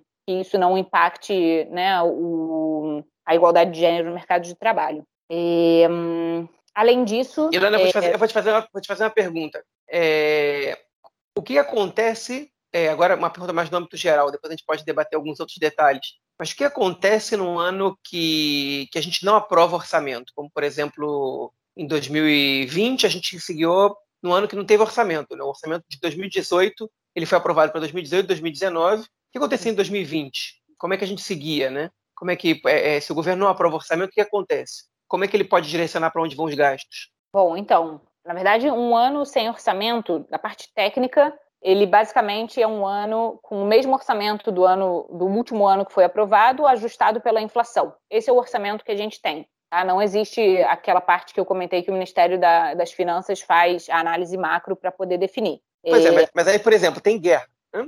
E aí uhum. o governo tem que direcionar 5 bilhões a mais para a defesa, porque aconteceu uma guerra com Gaza e você vai ter que usar, vai ter que gastar mais dinheiro. De onde o governo tira esse dinheiro? Como é que ele faz para. Não, não, de onde ele tira. Né? Como ele tira, a gente, ele pode fazer empréstimos, pode fazer um monte de coisa, mas, mas é, uhum. ele pode acumular dívida. A pergunta é: como é que ele pode mover de um lugar para o outro dinheiro se você não tem um orçamento aprovado? Pois é, esse, esse é um dos principais é, problemas, né, de, de não ter um, orçamento aprovado. Na verdade, uma guerra, ela é uma situação inesperada em qualquer ano. Então, a sua pergunta especificamente sobre a guerra ou sobre a pandemia do ano passado, ela é válida mesmo para um ano que tenha orçamento. O que acontece nesse tipo de caso é você aprovar um pacote de emergência. Então, ninguém previa que ia ter o corona em 2020, é, foi aprovado um orçamento X e no meio do ano, de repente, a gente precisava comprar milhares de respiradores e testes e, enfim, é, diversas coisas. Então, foi aprovado um pacote que a gente chamava, né, do a sexta do corona e dali você ia tirando o, o orçamento, tudo, tudo que era ligado ao orçamento do corona. E assim também é para as guerras. Mas eu acho que vale a pena pegar o gancho da sua pergunta e explicar quais são os principais problemas de não ter um, um orçamento definido. E aí, nesse sentido, eu vejo três principais problemas. O primeiro é que o orçamento ele não é só uma questão econômica, financeira de um, de um governo. Ele é uma discussão de prioridades também. Então, quando você decide num ano dar um aumento de 5 bilhões para o Ministério da Saúde é, e não dá para outro ministério, você está colocando a saúde como prioridade. É, então, essa, é um, essa para mim é, um, é o principal ponto, e é um ponto bastante importante, né, porque a discussão ela acaba não, não acontecendo no âmbito político. É, boa parte do poder ela acaba ficando na mão dos próprios servidores ali de cada ministério. Então, a gente na saúde sabia que o nosso orçamento em 2020 era o orçamento de, do ano anterior é, ajustado pela inflação, e aí você ali faz, você aloca os seus recursos, mas não existe uma discussão no âmbito nacional. É, outro problema é que você não consegue implementar novos projetos. É, e aí a gente viu durante o, o ano de 2020 e, e 2021 vários efeitos disso. Então, por exemplo, não se aprovou, não, não, não tiveram novos projetos é, sobre, sobre como estimular é, a construção de novos, de novos edifícios, né? toda a questão da moradia, que em Israel é muito cara. E aí a gente viu o índice de preços de, de, de real estate, né, de, é, de edifícios, de, de, de propriedades explodindo. Então, muitos projetos ficaram engavetados, você não consegue implementar novos projetos que você não tem é, um orçamento né, que, que cresceu de forma é, considerável, então você acaba só mantendo o que você já fez no ano anterior com pequenos ajustes. E o terceiro problema. E tem, e tem também a questão, tem também a questão do, da Comissão das Finanças, né, que ela acaba tendo muito poder desproporcional. Também. Porque a Comissão das Finanças ela tem, é, ela tem o, ela tem, ela tem o poder de poder, enfim, ela tem poder de deslocar, de, de poder repassar recursos é, de um lugar para o outro, se a, se a comissão aprova e depois a proposta, e a proposta é votada na Knesset. Né? Então, é, tem, enfim, o presidente da Comissão das Finanças também tem um poder surreal na mão, porque ele pode decidir levar votações, movimentações financeiras, que em ano que não tem orçamento, é, é um, fica um poder sobrenatural na mão dele, né? que, que é quase ministerial né, nesse caso. Essa é uma das, essa é uma, da, essa é uma das críticas que, se, que são feitas ao governo, né, essa coalizão nova, que é tanto a Comissão das, das Finanças quanto, quanto o Ministério das Finanças, eles estão nas mãos do mesmo partido, que é o partido de só sete cadeiras, né? que é o Israel Nossa Casa, do Avigdor Lieberman. Então, eles têm praticamente a chave dos cofres públicos todos na mão. E, e, enfim, você tem orçamento, diminui um pouco o poder da comissão, mas, mas, até, mas aumenta o poder do, do ministério. Né? Então, é, essa é uma das críticas que, que, que estão sendo feitas, mas, enfim, a habilidade do Lieberman para poder negociar esses cargos. Exatamente. É, eu ia comentar justamente. O terceiro ponto, ele é essa questão, tanto do Ministério das Finanças quanto da comissão, porque você gera uma burocracia que, para poder passar por ela, você precisa do, da autorização, né, da autorização desses órgãos, e eles acabam podendo definir algumas prioridades que, que não necessariamente eles conhecem bem. Então, você, você precisa, você cria uma burocracia aí que acaba dando na, na mão desses órgãos muito, muito poder, e, e isso é bastante complicado. Até em toda essa questão sobre o Ministério das Finanças, existe muita discussão sobre aqui em Israel tem, tem um conceito que são os Nearei Otsar, né, que são os jovens do, do Ministério das Finanças, que basicamente a maioria das pessoas que trabalham no departamento de orçamento do Ministério das Finanças, que é quem define todo o orçamento do governo, são pessoas muito jovens que acabaram de sair da faculdade e, e muitas vezes eles são muito centralizadores, eles muitas vezes exigem que parte dos que, que o contraponto de deles aprovarem algum orçamento é que eles tenham, sei lá, poder de veto, ou, ou eles tentam interferir muito nas políticas dentro do ministério, e, e, muita gente, muito experiente, com muitos anos de, de experiência nas costas, reclama muito disso. Fala, pô, eu, tô, eu sou um médico, eu quero aqui decidir qual é o tipo de departamento que eu preciso ter no hospital novo em Bercheva, quais são né, os serviços médicos que eu tenho que ter, e o cara do o cara jovem que acabou de se formar do Ministério das Finanças é, quer poder interferir nessa decisão. Essa decisão é uma decisão, é, ela é profissional, né? Ela é uma decisão técnica. Então existe muita muita questão e num ano sem orçamento essas questões ficam ainda mais mais exaltadas. É, então é isso. Em relação ao, ao um ano sem, sem orçamento definido, esses são os principais problemas. Um único contraponto um, de um ano sem orçamento para os mais liberais é que você consegue controlar um pouco o gasto público. O gasto público ele não, ele não, ele provavelmente não cresce. Então, é, por esse lado você tem um benefício. Apesar de que a gente viu ano passado, né, por conta da pandemia, que a que a, a relação entre eh, dívida e produto, né, o PIB, dívida PIB subiu de, da faixa de 60% para quase 73%, mas foi uma questão bastante extraordinária aí, de uma pandemia que, enfim, é, que não, não tinha precedentes. É, hum... e, e, você, pessoalmente, você gostou desse, desse orçamento? Você aprova é, essas reformas que estão sendo feitas de uma maneira geral?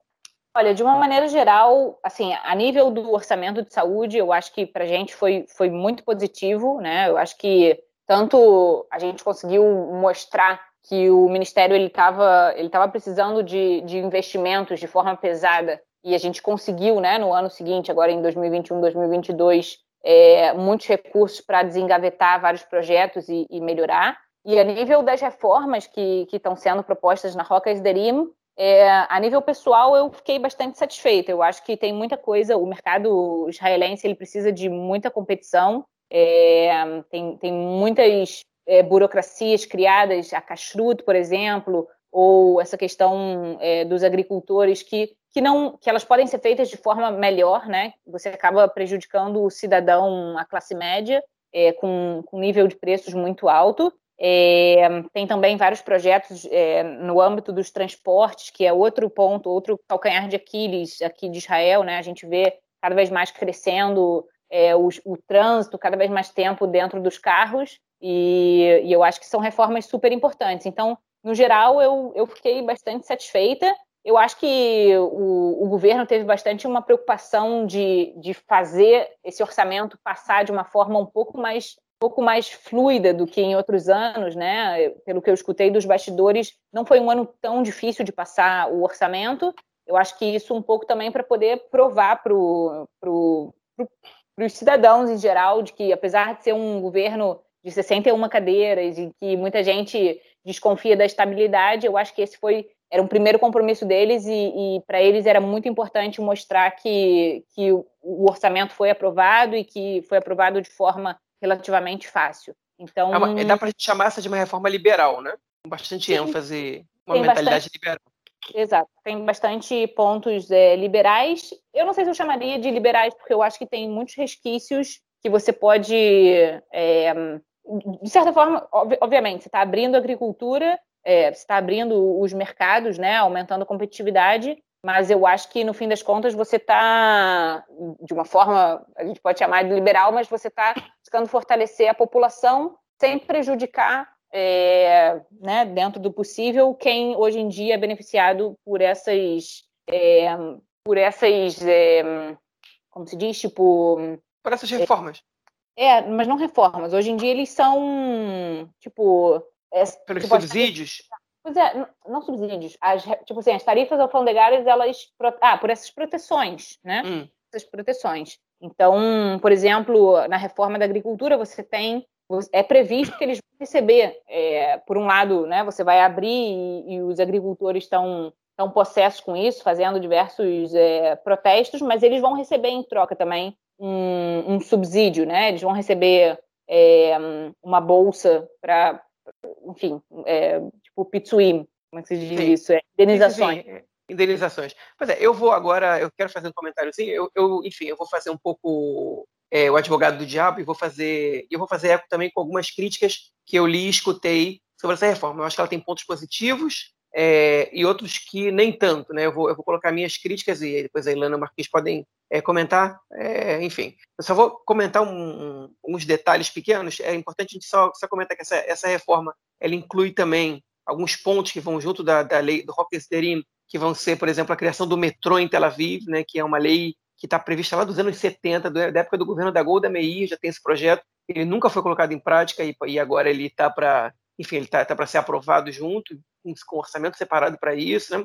É, enfim, tem, tem outras. É, ele, ele, prevê uma autoridade da regulação, né, da regulamentação, para acabar com, para ajudar a acabar com os monopólios, né, é, por, por outro lado. É, mas enfim, é, ela previa algumas outras coisas que vai ser muito difícil eles conseguirem emplacar, como por exemplo a cobrança de impostos para a entrada de carros em Tel Aviv, né, vai aumentar impostos para produtos descartáveis é, e para bebidas com alto, alto nível de açúcar, né, produtos descartáveis com essa poluição do meio ambiente, bebidas com açúcar por causa do impacto que isso faz na saúde das pessoas, por exemplo, Coca-Cola, sucos não naturais e etc., né? O que é uma, uma, enfim, que encontra muita resistência na população ultra-ortodoxa, que é consumidora muito grande de produtos é, é, descartáveis, principalmente de plástico, principalmente causa da kashrut, né, das leis administrativas, para não ter que misturar louça à base de, de comida à base de leite com louça de comida à base de carne, enfim as bebidas doces elas são muito conhecidas pela população pobre e o, a diabetes na população pobre já é muito mais alta, então são tentativas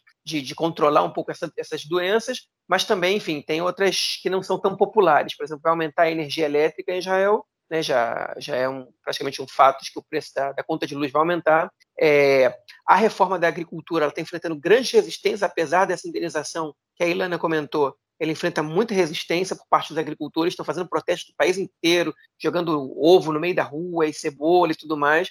É, a gente sabe, é certo que a Helena falou que a inflação nos últimos oito anos em Israel, oito, nove anos, oito anos, cresce, ela foi de 2%, mas em alimentos ela foi de, de 4%, em verduras e legumes ela foi de 20%, então isso encarece muito o prato do, do cidadão médio israelense, mas o que os agricultores alegam é, é que eles vendem o produto agrícola, que já é subsidiado, essa grande maioria, por um preço muito baixo para as grandes redes de mercado e que, e que os transportadores e, e, as grandes cadeias de mercado, que são, que são monopólios ou praticamente monopólios, né, é, aumentam, tem muito lucro em cima disso. Mostraram o preço do abacate, por exemplo, que eles vendem um quilo por R$ 1,50 para as grandes cadeias de mercado e eles revendem por 20 shekels o quilo né, do abacate. Então, é, então a crítica deles é a seguinte: a gente, vocês estão, estão diminuindo o imposto do que vem de fora, vocês vão continuar enriquecendo as grandes empresas de mercado, os monopólios, e vocês vão falir com todo o setor agrícola, colocando em risco a segurança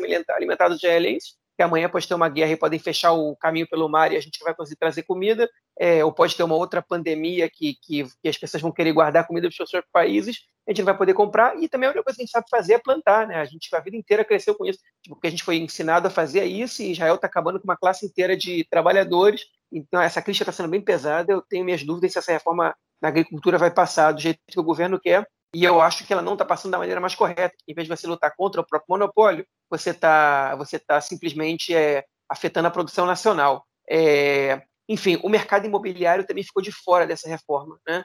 Apesar de que toda a equipe profissional do Ministério das Finanças, quase toda, quase em consenso, recomenda que, o, que haja impostos sobre as imobiliárias e as empreiteiras para evitar, evitar a especulação imobiliária, o preço do imóvel em Israel é um absurdo e segue subindo, é, o governo não lançou, ele não, não, não usou essa. Ele, ele, ele não taxa, é, quase não taxa as empreiteiras e, e, e, e, e as, as, empresas do ramo imobiliário. E qual é o receio do governo? A construção civil um dos principais setores que, que, é, que é, impulsiona a economia israelense, e eles temem que, é, que, que, que taxar a, as empreiteiras pode afetar o crescimento do país e, enfim, e pode travar um pouco a economia e quem paga o preço por isso, no final das contas, é, é, é, o cidadão comum. Então, eles falam de projetos de construção de moradias populares e tudo mais, enfim, que é um discurso bonito, mas que é, há muitos e muitos anos não acontece em Israel. É, não é nem que não acontece o mínimo, que não acontece lá desde os anos 50, 60, que o governo não, não, não patrocina isso.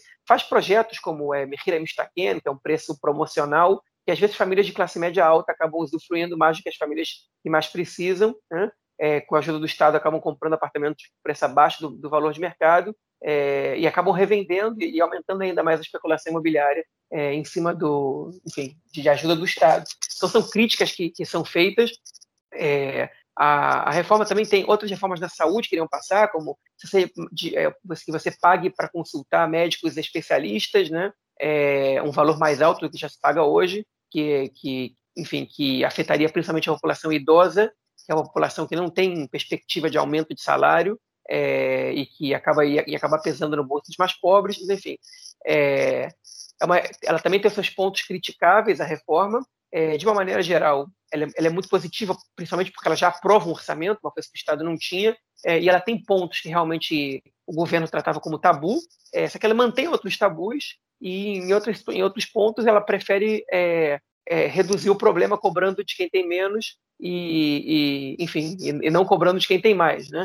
Isso para não falar que essa que, que, o Ministério das Finanças não tem absolutamente nenhuma proposta de reforma tributária, é, de mudança de arrecadação taxando as pessoas mais ricas. Eu, eu, não tenho, eu não acompanhei muito essa discussão sobre orçamento, eu queria então só ouvir um pouco no, no finalzinho que o, do gancho do João foi era isso que eu estava pensando aqui é, comigo. Se há alguma alguma o que tem o que tem que foi construído nesse orçamento, que, o que foi colocado nesse orçamento é, é, como uma forma de tentar reduzir esse, essa, esse gap, né, esse afastamento que vem sendo, que vem aumentando muito aqui na sociedade israelense entre os ricos e os pobres, né? A gente, vocês comentaram sobre a questão do, dos imóveis, né, que é uma disparidade absurda, cada vez fica mais difícil para os jovens né, comprarem seus apartamentos. A gente vê é, uma popula a, parcela da população hoje que vem trabalhando na, na indústria de alta tecnologia, né, com salários muito bons, enquanto outros setores da população com salários cada vez é, mais defasados, né, é, e o que isso tem uma série de influências né, na, na não influências, consequências na, na sociedade, né? E eu queria saber se tem alguma coisa nesse orçamento, e não no, no, em outros ministérios, né? Ministério do Bem-Estar, enfim, que tenha algum, algum projeto que tente acabar um pouco com isso. Né? Eu acho que esse ano do corona a gente teve também. É, é, eu acho que esse, esse distanciamento ele, vem, ele vai aumentar ainda mais, né? porque a gente teve assim, uma, essa, toda essa parcela da população que trabalha com alta tecnologia, eles continuaram produzindo, continuaram trabalhando de casa, é, continu, não, não, não entraram em, em férias não remuneradas, né, que, que foram receberam aí um subsídio do governo, uma, um apoio do governo, é, os, os pequenos negócios que também receberam um apoio, mas enfim, são pessoas que deixaram de ganhar e muitos fecharam seus negócios. Enfim, é, o aumento, né, a diferença entre ricos e pobres em Israel nesse ano, eu não tenho dúvida que vai aumentar, que aumentou. Né? Entre uma população que já ganhava mais, ela tende a ganhar ainda mais. E eu queria saber justamente isso, se há alguma, algum projeto dentro desse orçamento que vise é, buscar um pouco de uma, uma, igualdade maior, né? ou, se, ou se a gente vai ver cada vez mais esse distanciamento aumentar, o que obviamente vai dificultar, a, a vai só concentrar mais renda. Né? Era isso que eu, que eu queria saber um pouco disso. Bom, Marquinhos, acho que a resposta curta para a sua pergunta é que não muita coisa, né? Mas é, a gente tem que lembrar que esse é um governo com um cunho mais centro-direita, né? Um cunho mais liberal, neoliberal. É, então, é algo que eu não necessariamente esperava. É, a gente tem alguns partidos é, pequenos de esquerda que estão na coalizão, mas eles, hoje em dia, estão em alguns ministérios que não têm tanto impacto econômico. Então, é, em relação a essa questão das disparidades, a gente sabe que em Israel, de forma consistente, nos últimos anos, a pobreza vem crescendo, e principalmente no último ano, como você colocou, é, a disparidade entre os mais ricos, né, os setores é, de high-tech cresceram muito, enquanto é, os outros setores ficaram estagnados e, e, muita gente acabou entrando em nível de pobreza. Então, é, é uma situação que, que não, não tem tantas reformas nesse sentido, mas eu acho que é importante a gente lembrar que o consumo, quando você reduz o preço né, do, dos bens de consumo, ele impacta de forma mais significativa as classes mais baixas, porque elas gastam maior parte dos seus, dos seus orçamentos né, em consumo. Então, uma pessoa mais pobre, ela gasta quase todo o salário dela em consumo e uma pessoa mais rica gasta menos. Então, quando você está diminuindo os preços, com essas reformas, por exemplo, da agricultura, que eu acho que tem bastante potencial para reduzir o preço de, de produtos essenciais, tanto para a saúde quanto para a alimentação, ou a reforma da Kashrut, é, que também impõe aí diversas barreiras para vários produtos. Quando você está reduzindo o preço dos bens consumíveis, você, de certa forma, está fortalecendo um pouco essas populações. Por outro lado, como o João colocou, você tem aí alguns, alguns impostos que estão sendo que estão sendo é, sugeridos, por exemplo, nos descartáveis ou nas bebidas é, açucaradas, que vai impactar num primeiro momento mais essas populações. Mas é importante lembrar que já tem vários estudos aí comprovando que, que esses são impostos para mudar comportamento. Então, é, e eles têm impacto. Então, você consegue reduzir bastante é, o consumo tanto de descartáveis quanto de bebidas açucaradas, e isso tem impactos super positivos no longo prazo. Então, essas são reformas que eu que eu vejo com bons olhos a nível nacional, apesar de que, de fato, elas têm um maior impacto aí nas populações é, mais pobres. Mas, basicamente, essa, eu acho que é, é uma questão de expectativa. Eu, minha, as minhas expectativas não eram ver grandes reformas é, nos impostos ou, ou em questões redistributivas, é, mas eu acho que, dentro do possível, é, algumas coisas vão, vão beneficiar nesse sentido. Poucas, mas algumas. É, mas a questão dos, dos agricultores, eu vi uma, uma entrevista do, do, do Mancal do, do, Ministério da Saúde, né, do secretário-geral, desculpa, secretário-geral do Ministério da Fazenda, é, e ele falou uma coisa que é muito verdade. Primeiro, é, é, é muito óbvio e esperado que você vai ter aí diversos, diversos protestos. Nunca vi alguém que, que era parte de um monopólio ver ele perdendo o monopólio e ficar sentado esperando. Então, eles estão né, tão, tão indo para as ruas e estão tentando fazer isso de forma que consigam agregar algum apoio.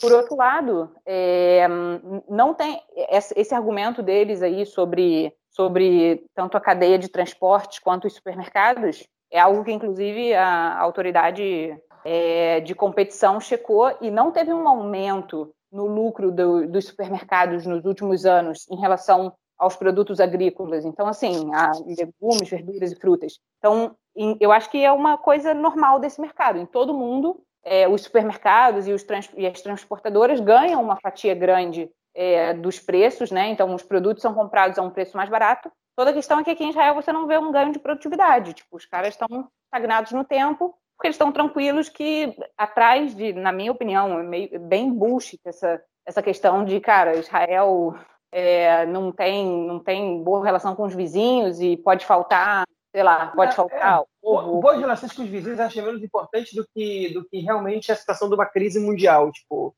que se você depender do mercado externo para alimentação, você pode ter um problema. É, mas por relação com os vizinhos é pouco, é pouco relevante. Não, mas é um preço muito alto para você manter é, um, tipo assim, grande parte do, da sua subsistência, né, de, tipo, na agricultura interna. Tipo, é mais fácil abrir, sei lá, faltou alguns anos atrás, até no corona, faltou ovo. E aí, tipo, faltou ovo durante duas semanas, ninguém morreu por isso, entendeu? Tipo, é, às vezes tem crises mundiais também de, de, de coisas, e nenhum país vai ter, sei lá, tomate. Então, ainda mais agora com as mudanças climáticas, tipo, isso vai acontecer. Eu acho que é um preço muito alto para a gente querer ter essa segurança, entendeu? Eu prefiro não ter essa segurança, talvez faltar tomate durante duas semanas daqui a três anos e pagar mais barato do que, sei lá, do que, sabe, serem preços exorbitantes e a população mais pobre não, não conseguir comer tão saudável quanto, sei lá, quanto a classe média e classe alta. Então, mas assim, só um parênteses. Sim.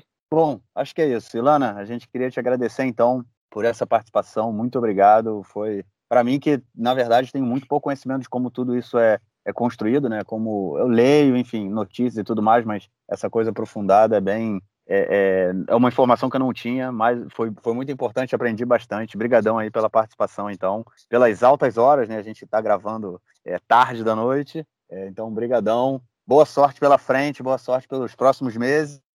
E, enfim, sempre que você também quiser aparecer, é, apareça, só buzinar e a gente vai te procurar também. Pra, vai buzinar mais vezes para você participar. Obrigadão.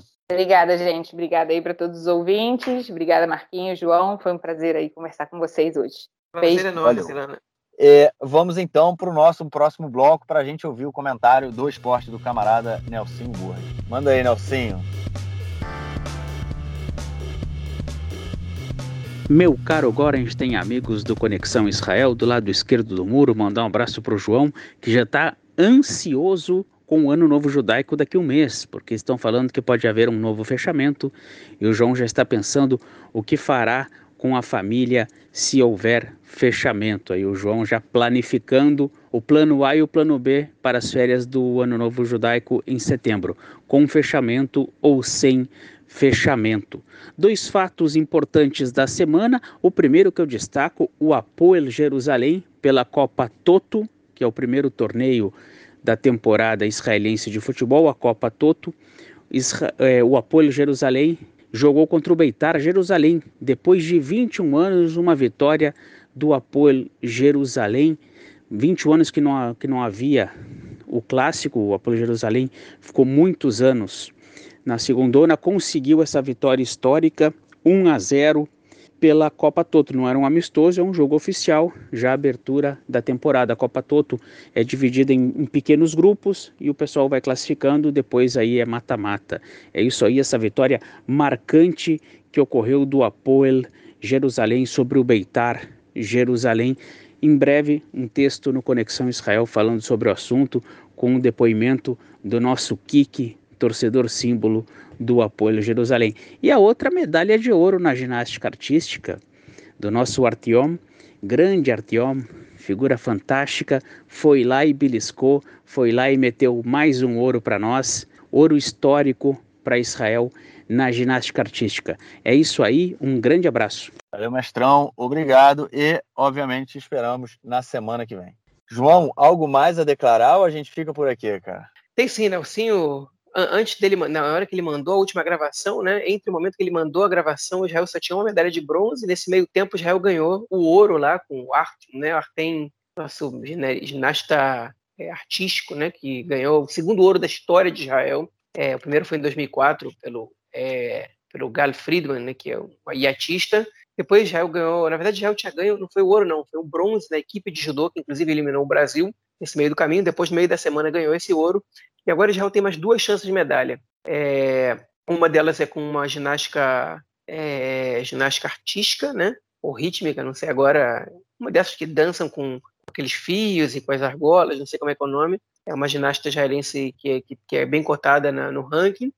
E tem uma maratonista israelense que ela detém o nono, o nono melhor tempo do mundo na maratona feminina, justamente por uma corrida feita em 2020 em Tóquio.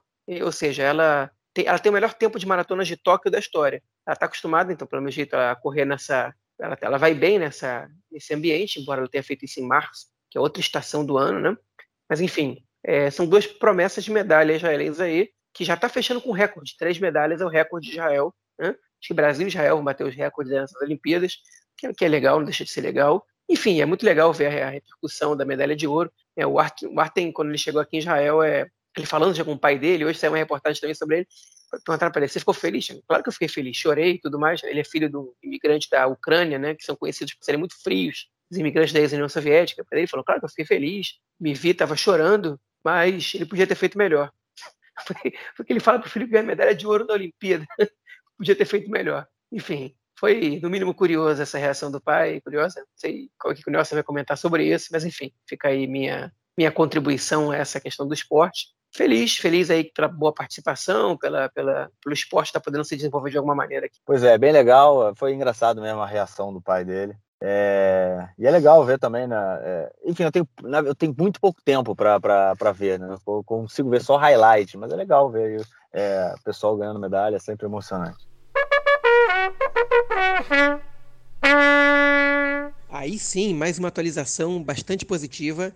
Linoy Ashram é medalha de ouro na ginástica rítmica nas Olimpíadas de Tóquio 2020, né, agora em 2021. Essa é a terceira medalha de ouro da história de Israel, a segunda dessa edição, que bateu recorde em número de medalhas de ouro, em número de medalhas gerais. E essa vitória da Linoy ainda tem um outro ingrediente mágico. A Linoy quebrou uma hegemonia das ginastas russas, que vem desde 2000 Desde as Olimpíadas de 2000, só ginastas russas tinham vencido a medalha de ouro. E se a gente considerar a ex-União Soviética, desde 84, só países da ex-União Soviética ou a própria União Soviética venceram essa modalidade nas Olimpíadas. A Illinois é a primeira desde 84, cuja medalha foi dada a uma ginasta canadense. Em 84, vale a pena dizer, a União Soviética não participou das Olimpíadas, por boicote às Olimpíadas de Los Angeles, hein?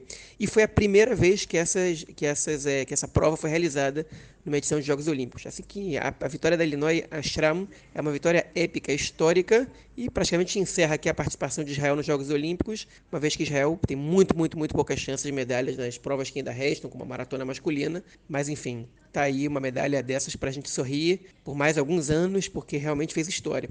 E vale lembrar também que Israel teve duas participantes na final. Né?